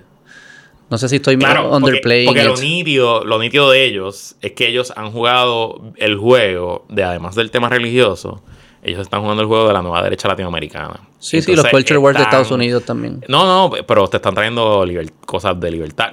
Ah, sí, sí, sí, sí, Rodríguez Bebé eh, hizo su radicación de candidatura ayer y ella habló de los valores familiares, claro que sí, pero más habló de acabar con, la, acabar con la burocracia, la libertad individual. Entonces, pues eso. Pero ningún otro me está hablando de eso. Exactamente. Eso es lo que te digo y eso resuena conmigo. Exactamente. Y, lo de religioso, después que tú no me lo impongas, y ahí es que se pone eh, gray area, y eso estoy de acuerdo que a veces se lava la mano. Después que no me lo impongan, no me importa un carajo. Exacto. Y yo, o sea, yo algunos de esos valores los comparto. Y si, ellos logran bajar el volumen a su lunatic fringe eh, que es el, reto político que ellos tienen, ¿verdad? Como ellos mantienen ¿Cómo atraen quizás a alguien, quizás como tú no, pero alguien más centro derecha, que, le importa la economía, de Guaynabo, de esto? Seguro. Y a la misma vez mantienes la base religiosa. Porque no puede. Eh, es parece ser como una línea fina entre las dos. Y yo veo la movida. Ellos no van a ganar la gobernación ahora, pero en el 2028 Joan Rodríguez va a ser la candidata y. sí, sí. Pudiera yo lo veo. Pudiera ganar. A mí me gustan ellos. Pues mira, mira lo que tú me estás diciendo.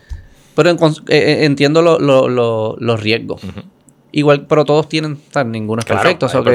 y es el único que me está hablando ese lenguaje, que para mí es importante. Y entonces, si te fijas, Jennifer González en su primaria contra Pierluisi está hablando de acabar con la burocracia. Pero a ellos no se le cree. Pero no tiene credibilidad porque entonces eso ella lleva en la política del 2003 ella nunca ha trabajado esa, esa línea pero si es si le está trayendo ahora es porque algo le dirá que funciona o algunos números ella tiene que, que es importante para su base. Sí eso ahí hay una falta de credibilidad yo no les creo a ellos que, crean en eso.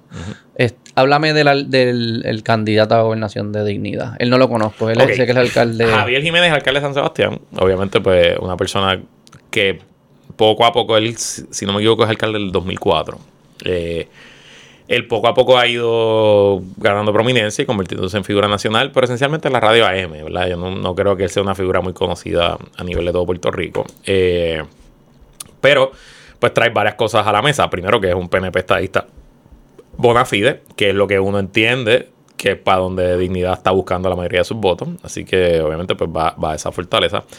Y segundo, que es un tipo que... Eh, piénsalo y esto no lo quiero decir para insultar, pero piénsalo como una Carmen Yurín, en el sentido de que arrojado con su lenguaje y no tiene miedo a decir lo que piensa.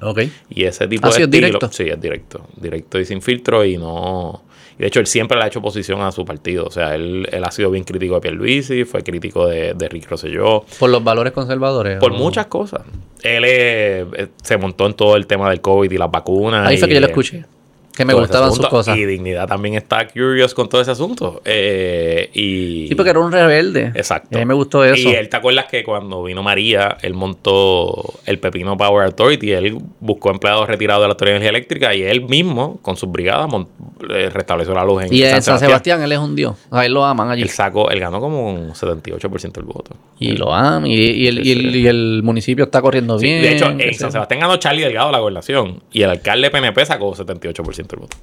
Wow. Y, el municipio está corriendo bien. Sí, sí, sí. Y finanzas balanceadas, eso es lo que he escuchado. Sí, sí. Yo nunca he hecho política allá arriba, así que no, no, no, sabes cómo se sé juega. día a día de quién manda allí. Quién ¿Tú crees que tuviese chance de verdadero? No creo que tenga chance, pero tiene más chance que César Vázquez. Y debe mínimamente, mínimamente garantizar el 7% que sacó César Vázquez, lo, de, lo debe garantizar. Sí, yo pensar. Sería un, una derrota si no saca Si no saca ese 7, estoy de acuerdo. Sí, porque lo traen para eso también, ¿verdad? De acuerdo. Y lo traen también porque él siempre quiso ser... Todos los políticos tienen un ego saludable. Porque nadie se levanta por la mañana diciendo yo soy la solución a los problemas si no tengo un ego saludable. Y él siempre quiso ser candidato a la gobernación. Para que el PNP nunca le van a dar el espacio. Eh, además, es muy difícil desde San Sebastián tú correr a la gobernación. Charlie Delgado de Isabela lo probó. Es bien difícil ese brinco. Eh, porque no te conocen. Porque no te conocen. Y porque. Estás lejos de los medios. Estás lejos de los medios. No tienes acceso a, las fuentes de dinero y de poder. Este, correr una campaña a la gobernación es como ser un CEO de una empresa pequeña. O sea, tú al final del día, una campaña a la gobernación en Puerto Rico puede terminar costándote 8 o 10 millones de pesos y, reclutando entre 100 y 150 entre empleados voluntarios, gente que está todos los días haciendo cosas. O sea, que requiere, requiere empuje. Eh, y, y qué te iba a decir, ¿dónde estaba? Bueno, anyway, pues el Dignidad vio la oportunidad, porque además Dignidad para, es un win-win para los dos. él logra lo que quiere, que es su atención nacional, ser una figura nacional, Ajá, ajá. ir a los debates a la gobernación, Claro. este, ir a las entrevistas.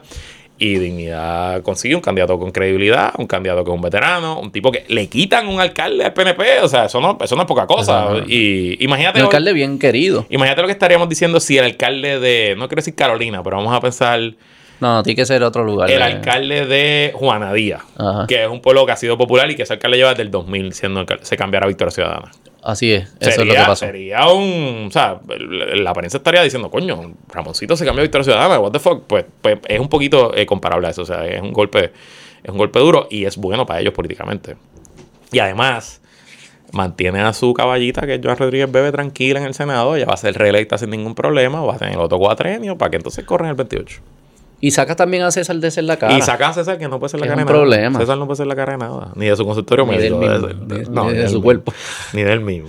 Ni del ¿Qué mismo. le pasa a ese señor? Digo, pero creo esto, mano. Hay que darle crédito. Dios. Dios, lo, Dios lo dijo. Ah, Dios lo hizo. Este. Ok, ese es el panorama. Ok, hay, no- como tú dices, hay camino así para todo el mundo. Hay camino para todo el mundo. Y tú, ya me puedo imaginar un escenario que todo el mundo declara, no que ganó, alguien va a ganar la elección, pero que le fue bien. Puede pasar. Como que igual, tú- y- igual que yo creo, independientemente de quién gane la gobernación, en este cuatrenio la legislatura ha sido la legislatura más pluralista de la historia de la constitución de Lela. La del próximo cuatrenio va a ser más pluralista aún. Y no me extrañaría ¿Eso que es bueno o malo? eso es... En un sistema parlamentario bueno, un sistema como el nuestro no es necesariamente bueno. Porque lo que propensa es la parálisis. Además, nuestro sistema tiene un ejecutivo tan y tan fuerte que el ejecutivo ni siquiera necesita la legislatura para mucho. O sea, que si la legislatura está ahí cuatro años perdiendo el tiempo, el gobernador o la gobernadora está libre de hacer lo que Porque quiera. hay mucha orden ejecutiva o por qué. Y porque Muñoz Marín hizo una constitución con un ejecutivo extremadamente fuerte. O sea, en Puerto Rico el ejecutivo... Sí. Sí, ¿Cuál sí, es la distinción de aquí? Hay múltiples áreas, pero por ejemplo, en, Puerto Rico lo el nombramiento del gabinete se puede hacer en receso. En, el, en Estados Unidos, porque en Estados Unidos el Congreso juramenta el 2 de enero y el presidente juramenta el 20. O sea que cuando el presidente entra, él nombra a todos sus secretarios, pero esos secretarios, hasta que no sean confirmados por el Senado, no pueden coger la silla. Y de hecho, a, veces le toma meses, sobre todo si el Senado no es del mismo partido, le puede tomar meses en que le confirmen al secretario de Estado, al secretario de la- Aquí no. Aquí no, aquí el gobernador juramenta el 2 y la legislatura juramenta el segundo lunes del- de, de enero. Y esencialmente el gobernador jura al mediodía y a las 12 y 1 estaba mandando nombramiento de los 120 y pico integrantes del gabinete y del gobierno central y todos esos entran como nombramientos de receso. Y tienen hasta el fin de la sesión legislativa, hasta julio, hasta el 30 de junio, para que el Senado los, col los cuelgue o los confirme, o simplemente no atiende el. y está seis, están seis meses trabajando sin ningún tipo de A confirmación. menos que lo cuelguen antes. Pudiesen colgarlos Lo antes. pueden colgar antes, lo pueden colgar antes. Pero empiezan a trabajar. Eh, el gobernador en Puerto Rico tiene línea de eh, veto de línea, que cuando le llega el presupuesto puede agarrar como si fuera un super legislador y eh, sea, y darle un tajazo aquí, darle un tajazo acá, y darle un tajazo acá, y hacerlo, y firmar el resto del presupuesto. Eso- ¿Cómo es? Y queda, y no devuelve. No, no, tú restas, quita, taja, taja, taja. No puedes, no puedes reasignar, no puedes decir, le quito un millón aquí y se lo paso acá, pero puedo quitar, O quitar. sea, que puedes bajar el monto. puedes bajar el montón. Lo han usado muy pocas veces, pero lo tienen. Este, Ah. En Estados Unidos no es así. en Estados Unidos no es así. Es como ahí- la prueba, es una prueba en y vuelve. Unidos, si punto, hace un punto, tachado, vuelve. Punto. No, el, el presidente firma o it, en Estados Exacto. Unidos. Si ¿no? veta, pues volvemos al proceso. Exacto, correcto. Eh, y así muchos otros... otros Ah, no sabía eso. Aquí, por ejemplo, los los- los- el Tribunal Supremo eh, sirven hasta los 70 años de por vida. Eso hace un poco más débil la rama judicial porque siempre... Una de las cosas más importantes que hace un presidente de Estados Unidos es nombrar a los jueces porque tú estás nombrando a alguien de por vida. Literal, hasta que se mueran, se pueden morir en el estrado. Entonces, pues, pues tú usualmente buscas a alguien de 40, 45 años, pues está ahí 30 años sentado, se- o 40 años sentado. En Puerto Rico, pues a los 70 se tienen que ir. Y eso hace que casi todos los gobernadores tengan eh, que nombrar personas. Ah, the way, eso es un wrinkle de esta próxima elección. Ahí. De ¿cuántas aquí sillas? al 2025, al 2028, tres jueces del Supremo, todos PNP, eh, llegan a los 70 años. Así que técnicamente el próximo gobernador, porque ahora hay una vacante ahora mismo, que, eh, que fue de, que- bueno, no recuerdo ahora. ¿Y por qué no lo han nombrado? Porque no, Porque no pasaría el... Pierluisi quiere nombrar a un PNP y Dalmau No quiere un popular y no va a No. los votos y punto se No, acabó. no hay. Se queda vacío. así que ya hay uno. Y creo que se van dos más. Así que técnicamente el próximo gobernador y, la próxima- y el próximo senado pudiera cambiar la composición del Tribunal Supremo de Puerto Rico. O sea que, nada, eso te lo tiro ahí como, como un tidbit. No, porque es que eso es importante. Entonces, una elección importante. No recuerdo por qué estamos hablando del Ejecutivo fuerte. Ah, que si hubiera una legislatura multiplural que Ajá, no habla nada, pues el Ejecutivo gobierna. Y ahora más que, adicional a eso, el, el power of the purse, el, el poder del presupuestario que tiene la legislatura, es menos importante por la cantidad la gigantesca de, de la Junta y los fondos federales. Porque fondos de María, fondos de la reconstrucción, de los terremotos y del COVID, todavía quedan como para 8 o 10 años más. Sí, la mayoría del trabajo no se está fondeando con el Con fondo el- general. Correcto, correcto. ¿Cómo, en, en términos mediáticos y todo esto, eh, cómo estos candidatos, y yo creo que esto va mezclándolo con dos preguntas, también como que uno escucha mucho sobre la maquinaria política, y estoy tratando de pensar que me explique y darme a entender cómo es que le llegan a la gente, al pueblo, los mensajes de los candidatos. Porque yo sé que porque yo consumo AM o consumo Mm. podcast o consumo algunos programas de esto, pero no todo el mundo está consumiendo eso y consumen FM y consumen Molusco y qué sé yo. Y, y ¿cómo, cómo es eso? ¿Cómo, cómo uno le llega a, un, a, un, a una audiencia que cada vez es más fragmentada mediáticamente y todo es, eso? Un, es un reto gigantesco. La televisión sigue siendo lo, la televisión, ¿verdad? Y sigue siendo lo más poderoso, sobre todo por eh, cómo Puerto Rico es demográficamente. Somos un país mayor, la edad promedio en Puerto Rico creo que son 39 años. Eh, todavía el 2, el 4 y el 11 comandan gran por ciento de la audiencia. Todavía la Comay sigue siendo la Comay. Jugando pelota dura sigue siendo jugando pelota dura.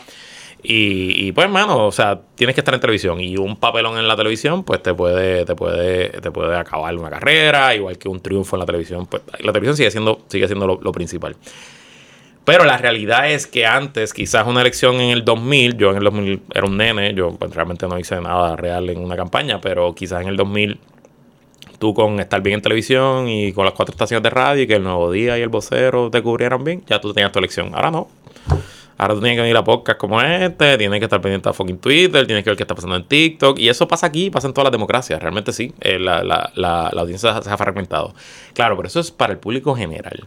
A tu base, como tú le llegas, pues como le llega siempre, tienes que hacer listas de emails, listas de mensajes de teléfono, tener un líder de barrio que conozca a todo el mundo. y eso es lo que este, usted le llama maquinaria política. maquinaria, esa es la maquinaria. Son gente Esa es, la- es gente real, gente de carne y hueso. que tiene relaciones con la gente que tú le quieres O sea, llegar.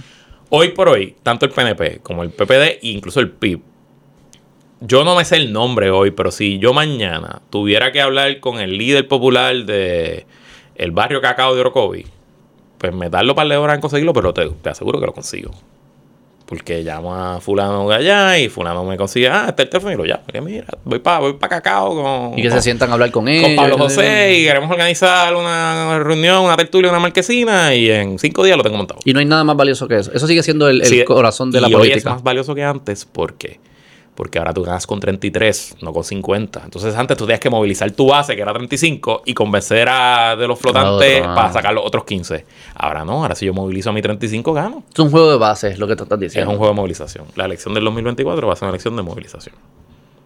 Y se moviliza de esa manera. Contacto directo, confianza, Relación personal, relación personal entre el líder que está arriba y el, y el, y el líder que está abajo. Qué curioso. La psicología humana. Es verdad, como que estoy seguro que si yo, como por que yo no, no, no apoyo ninguno de estos candidatos y si paso cinco horas coño sentado, una cerveza en Orocovi, como Así coño, es. en verdad, este chamaco puede que tenga algo. Así es. Y se aunque no me haya dicho ni una buena idea Y ni una nada. de las grandes falacias del análisis político, que los consultores políticos no caen en ese error, pero los analistas sí caen en ese error, es que presumen que la democracia y la elección es una decisión racional. Mm. Que el elector se Habla de sienta, eso, sí, háblate de eso. que el elector se sienta a comparar y, Y esta política, los taxes y No, qué sé yo. yo. creo, yo no creo en las escuelas charter, pero yo sí creo en la educación bilingüe y este candidato, carajo.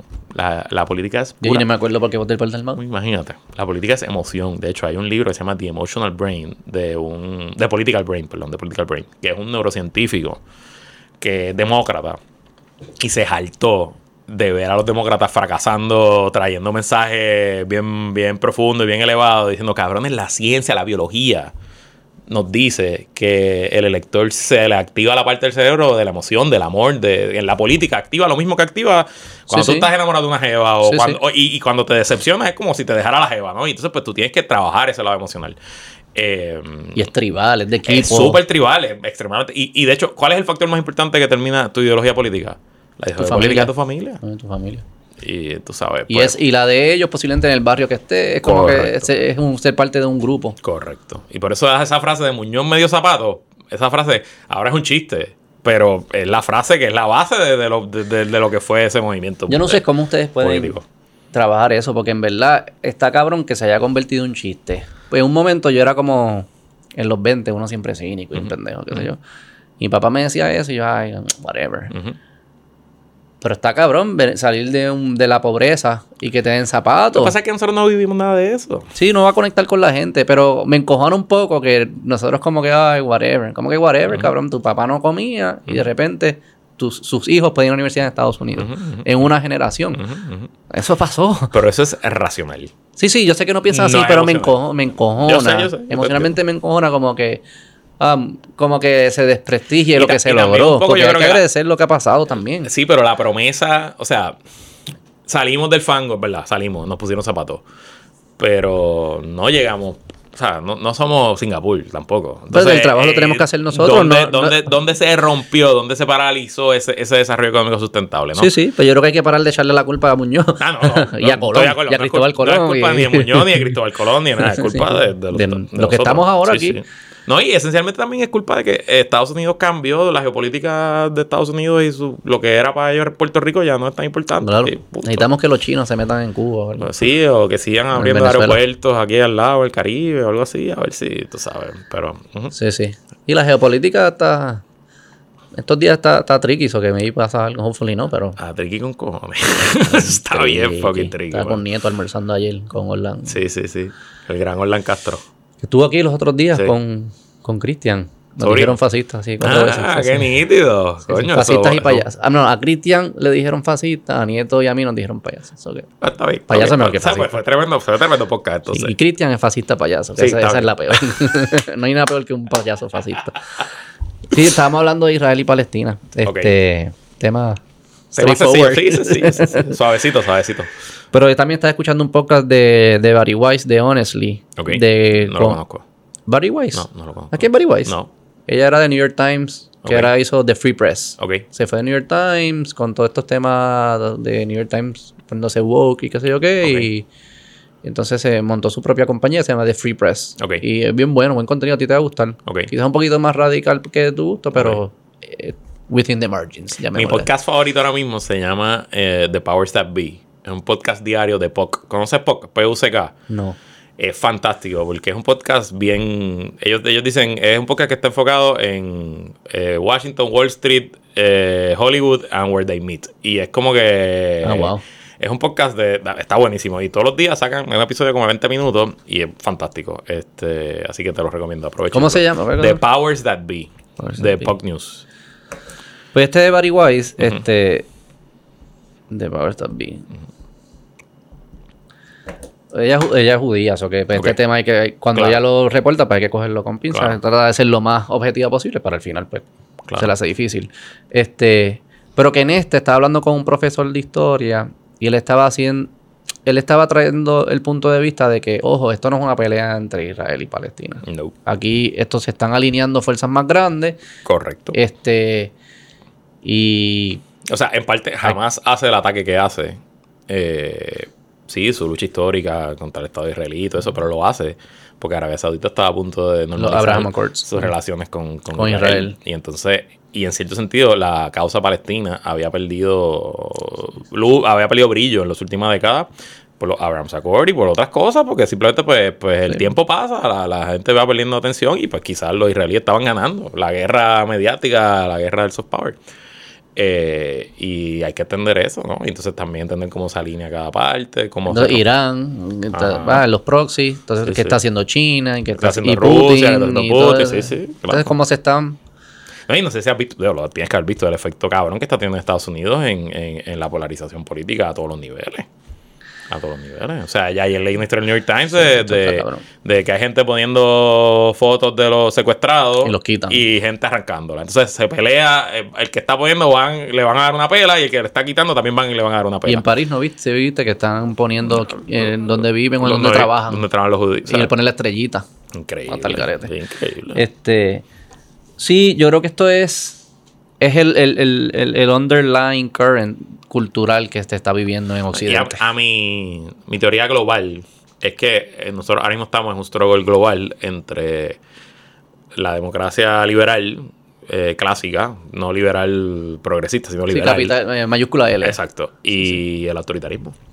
Porque hay dos modelos, esencialmente. El modelo occidental, que no es perfecto, pero yo prefiero el modelo occidental que vivir bajo Xi Jinping o bajo Vladimir Putin. Any day of the week. Pero que lo curioso, sí, de acuerdo. pero lo curioso ha sido como, le voy a llamar la izquierda, la izquierda cultural, ya si quieres llamarla así, del occidente, especialmente los jóvenes, las universidades, como cómo con esta mentalidad de, ayudar al, al, débil y a la víctima se están alineando con los que no creen en los valores occidentales. y es como un mindfuck. Eh, eh, es como, como la colectiva feminista a favor de los yihadistas. es como, no tiene sentido. No tiene sentido. Para mí la única lógica es que los, oprimidos, como ellos le llaman, o los débiles, siempre están bien y los fuertes y los ricos siempre están mal. Y, en parte también la culpa la tiene eh, el gobierno israelí que lleva 20 años echando para atrás todo el progreso que hubo de la solución de dos estados, metiéndose Digo, ahí, hay, ahí hay parte y parte. pero Netanyahu no ha sido no, no, ha sido un peligro, yo creo. Netanyahu un poco cosecha lo que sembró, ¿no? Y además que él está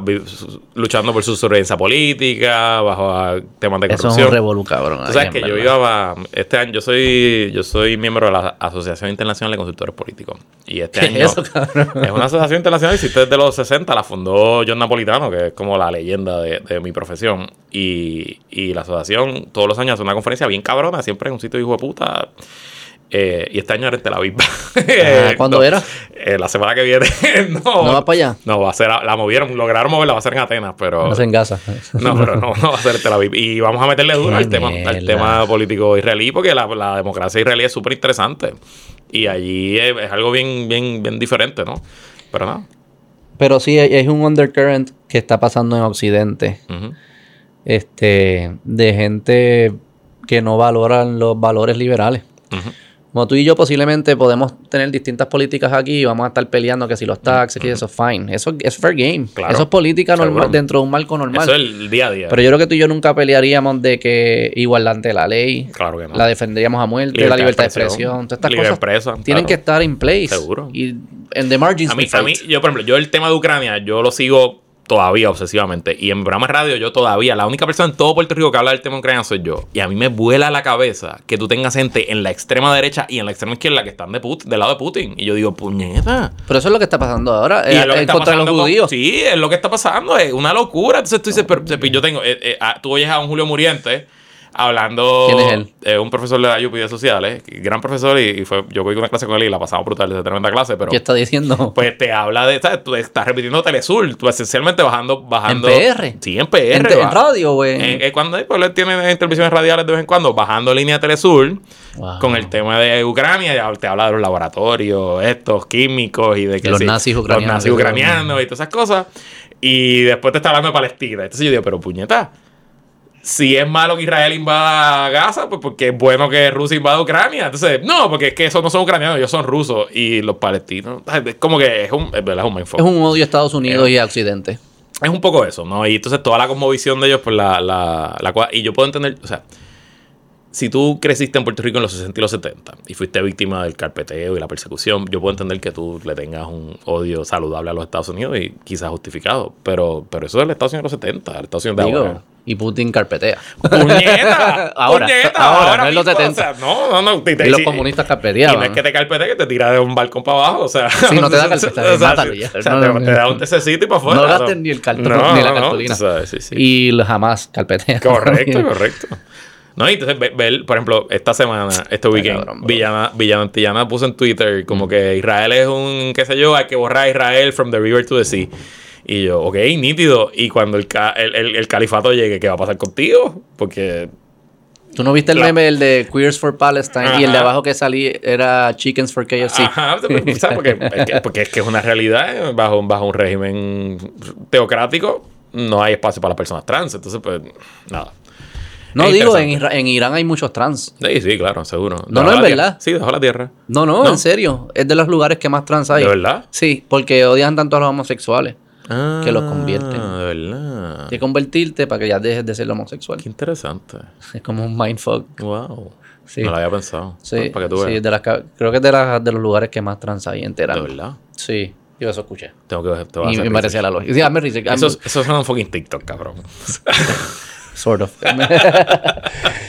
Pero sí, por eso yo soy como que con Victoria Ciudadana y eso que me escuchas como que de lejito, es más porque yo siento que ellos traen aquí esas políticas del far left de Estados Unidos.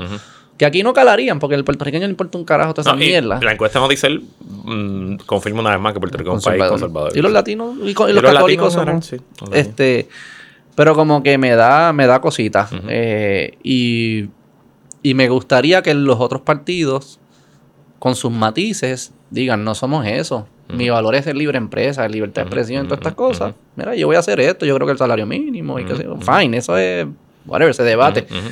Y el popular yo creo que tiene una oportunidad en eso, en, darle, darle espalda a esas mierdas de ideas. De acuerdo, Este, y decir, mira, yo soy centro. De acuerdo. Y centro de- sabes, uno de los temas que yo estoy insistiendo con, mi, con mis candidatos, con mis clientes, sobre todo para los más jóvenes, es el tema de la vivienda.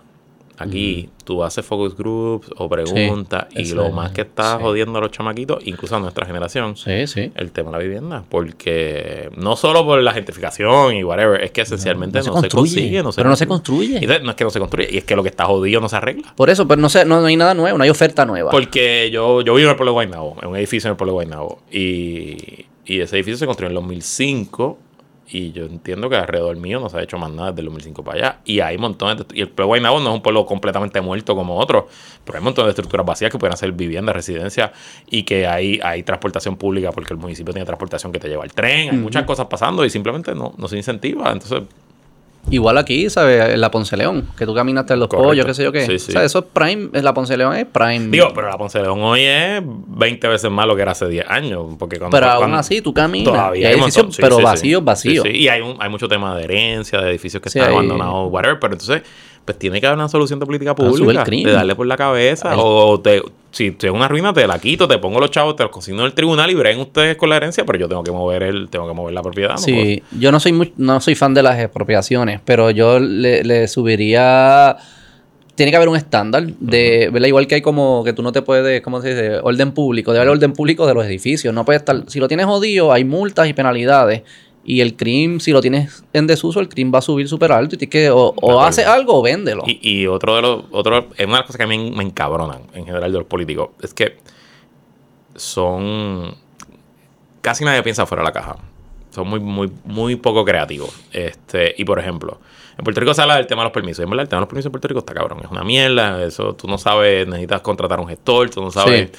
Eh, yo siempre lo comparo con, como un RPG, que depende el, quién te toque, el NPC que te toque, que tú le digas, es como activa. O sea, es como una ¿Qué es cosa. un RPG? Un role playing game, este, un videojuego Ah, que tú le dices una línea y si le, le dices, te lo digo molesto, pues me reaccionas molesto, si te lo digo cariñoso, me reaccionas cariñoso, pues un poquito así que yo, perdón, ahí me, ahí me fui por mi lado nerdo. Pero yo digo, ok, permisos difíciles, complicados, que duren años y cuesten cientos de miles de dólares, si quieres tumbar una palma o construir frente a la playa, perfecto. Pero si es para tumbar un edificio abandonado en un área que ya está impactada, ese permiso se salía en una hora. Es más, debe, yo debería darte dinero para que vayas a tumbar el jodido edificio, porque al final del día va, va a, mi, a, mi, a mi interés. Yo no entiendo. Y si el capitalismo es funciona por los incentivos, porque al final del día el capitalismo es, y la economía es un tema de incentivos Sí, y de, de costo- precios, pues hazle mucho más caro construir en la costa y a mucho, mucho más barato re- re- construir, reconstruir los centros urbanos y las áreas ya están impactadas. Porque yo, por ejemplo, yo, trabajo, yo trabajé muchos años en Aguadilla y me encanta Aguadilla, el pueblo de Aguadilla es hermoso. El, el pueblo, el pueblo de Aguadilla es- tiene un malecón de, de una milla y media. eh, el sol cae ahí, el atardecer. Es un pueblo, es un casco urbano colonial como el viejo San Juan. Y yo te diría que el 60% del edificio está abandonado. Abandonado, perdido. Tiene playa en los dos lados. El, el viejo San Juan no tiene playa. Mm. Entonces, ¿por qué está perdido? Bueno, por muchas razones, pero la cosa es por qué se ha dejado perder por 50 años. Sí, hay que facilitar que la gente que quiere, el que quiere invertir, que, que- que lo haga ya mañana. Exacto. Y creo mientras que- tanto se han construido urbanizaciones, se han construido hoteles, se han construido cosas ahí mismo en Aguadilla, pero que el pueblo no ha pasado nada. Otra idea que puedes hacer es, para los permisos es, parte del permiso lo que hace es mitigar el riesgo. Y tú le puedes decir a alguien, decirle al sector de seguro, crea una póliza que cubra estas cosas, ¿verdad? Y tú le dices al, al- al- al- empresario, tú me demuestras que tienes esa póliza, yo no te voy a dar ningún permiso. Y la póliza cubre los riesgos que yo estaba buscando Eso mitigar. está interesante. Y ya usa el, private- usa el sector privado para que cree esto, es- esa, mitigue ese riesgo. ¿Eso existe en algún lado? Aquí lo vamos a hacer nosotros, no sé, no sé. No, Se está bueno, me gusta Sí, esa idea, sí. no lo había pensado. Sí, sí, yo tengo buenas ideas a veces. A veces. Bueno, Luis, sé que te tienes que ir Pero, para cuidar va a ser- tu, a tu cría. No, te voy a hacer programa en radio, ¿eh? Porque yo estoy. Todo- que- pero no es por las mañanas, es por las no, tardes. es a las tardes, a las 5. Yo pensé que tú estabas por las mañanas. No, por la mañana está Jonathan en 740 AM, Jonathan Lebron, que eso se llama Whatever. puñeta, whatever. No promociones Eh, el de Jonathan. No, puñeta, claro que sí, sí, es mi además no, es mi socio y no competimos. Eh, Ajá, ajá. y yo estoy de lunes a viernes en Radio Isla, en qué es la que hay. Es mi es el programa de 5 a 6 de la tarde y está en versión podcast también, que lo puedes bajar y Sí, lo, lo, lo he visto, he suben visto que lo de esto. ¿Y dónde eso se, tú lo grabas en la estación o en tu- La esta- sí, eso es la estación. Yo soy talento de la estación. Yo no. Yo vas no, allí para- yo te voy- sientas y hablas. ¿Solo mi traes invitados? No, yo traigo, tengo, tengo invitados, pero el programa soy yo. Hoy, por ejemplo, hoy tengo a Idel, Idel Vázquez, el socio de Chente. De Chente, ajá. Porque ellos van a. Ellos acá, la liga de béisbol invernal los acaba de contratar para hacer un show diario de, de la liga. Nice. Un- como un noticiero mañanero con los highlights y la cosa. Entonces vamos a hablar de eso. A mí me encanta el, el- a mí me encanta el deporte y, y soy abonado a los cangrejeros del, del béisbol. Entonces le escribí a Idel y lo tengo hoy. Así por eso va a ser lo- los últimos 20 minutos del programa. Los primeros 25 soy yo solo. ¿Y qué vas a hablar? Pues no sé, ahora cuando salga me siento a ver qué carajo voy a hablar. Local, tú coges el nuevo día o algo así y... No, yo hablo un poquito de todo, pero yo siempre, yo arranco siempre con temas internacionales. De hecho, desde, que, de Israel, desde que empezó Israel, todos los días empiezo el programa con, con lo último Israel. De nuevo, nadie más lo hace, soy el único que lo hace. ¿Y la audiencia le, le, le gusta eso? Sí, a la se le gusta. Y la gente me lo dice. tema está... Digo, y en verdad, mi, mi objetivo en la radio AM es. Lo más que hay en la radio es el, el análisis político. Porque es lo más barato, es lo más fácil de hacer. No requiere mucha producción ni nada. Pero es súper llanito y súper repetitivo. Entonces, yo lo que intento es que no importa si yo te caigo bien o te caigo mal, si mis puntos de vista no son los tuyos. Yo quiero hacer programas más diferentes de la radio AM. Entonces, yo pues, una de las maneras de hacerlo es trayendo temas que nadie toca.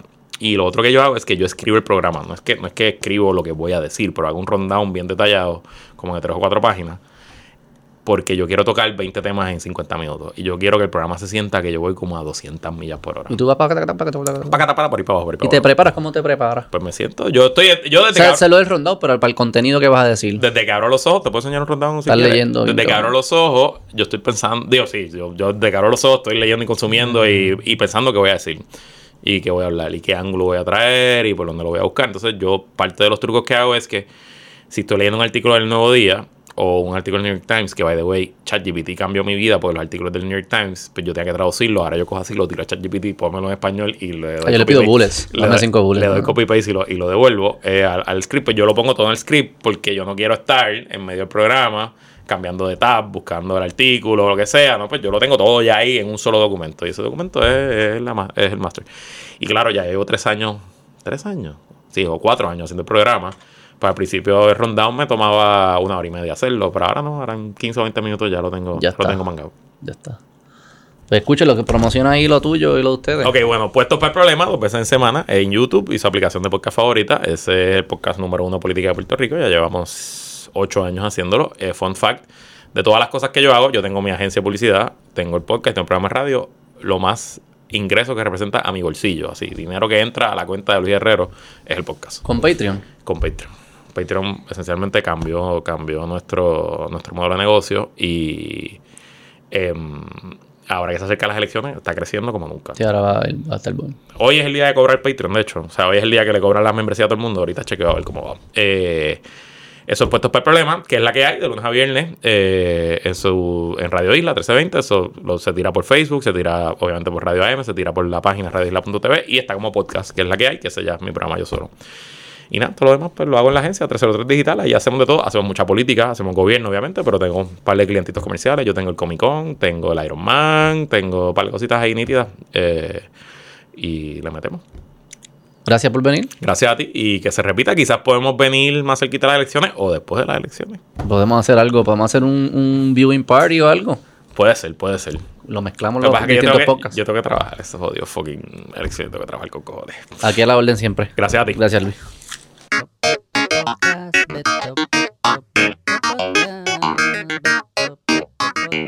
Thank you.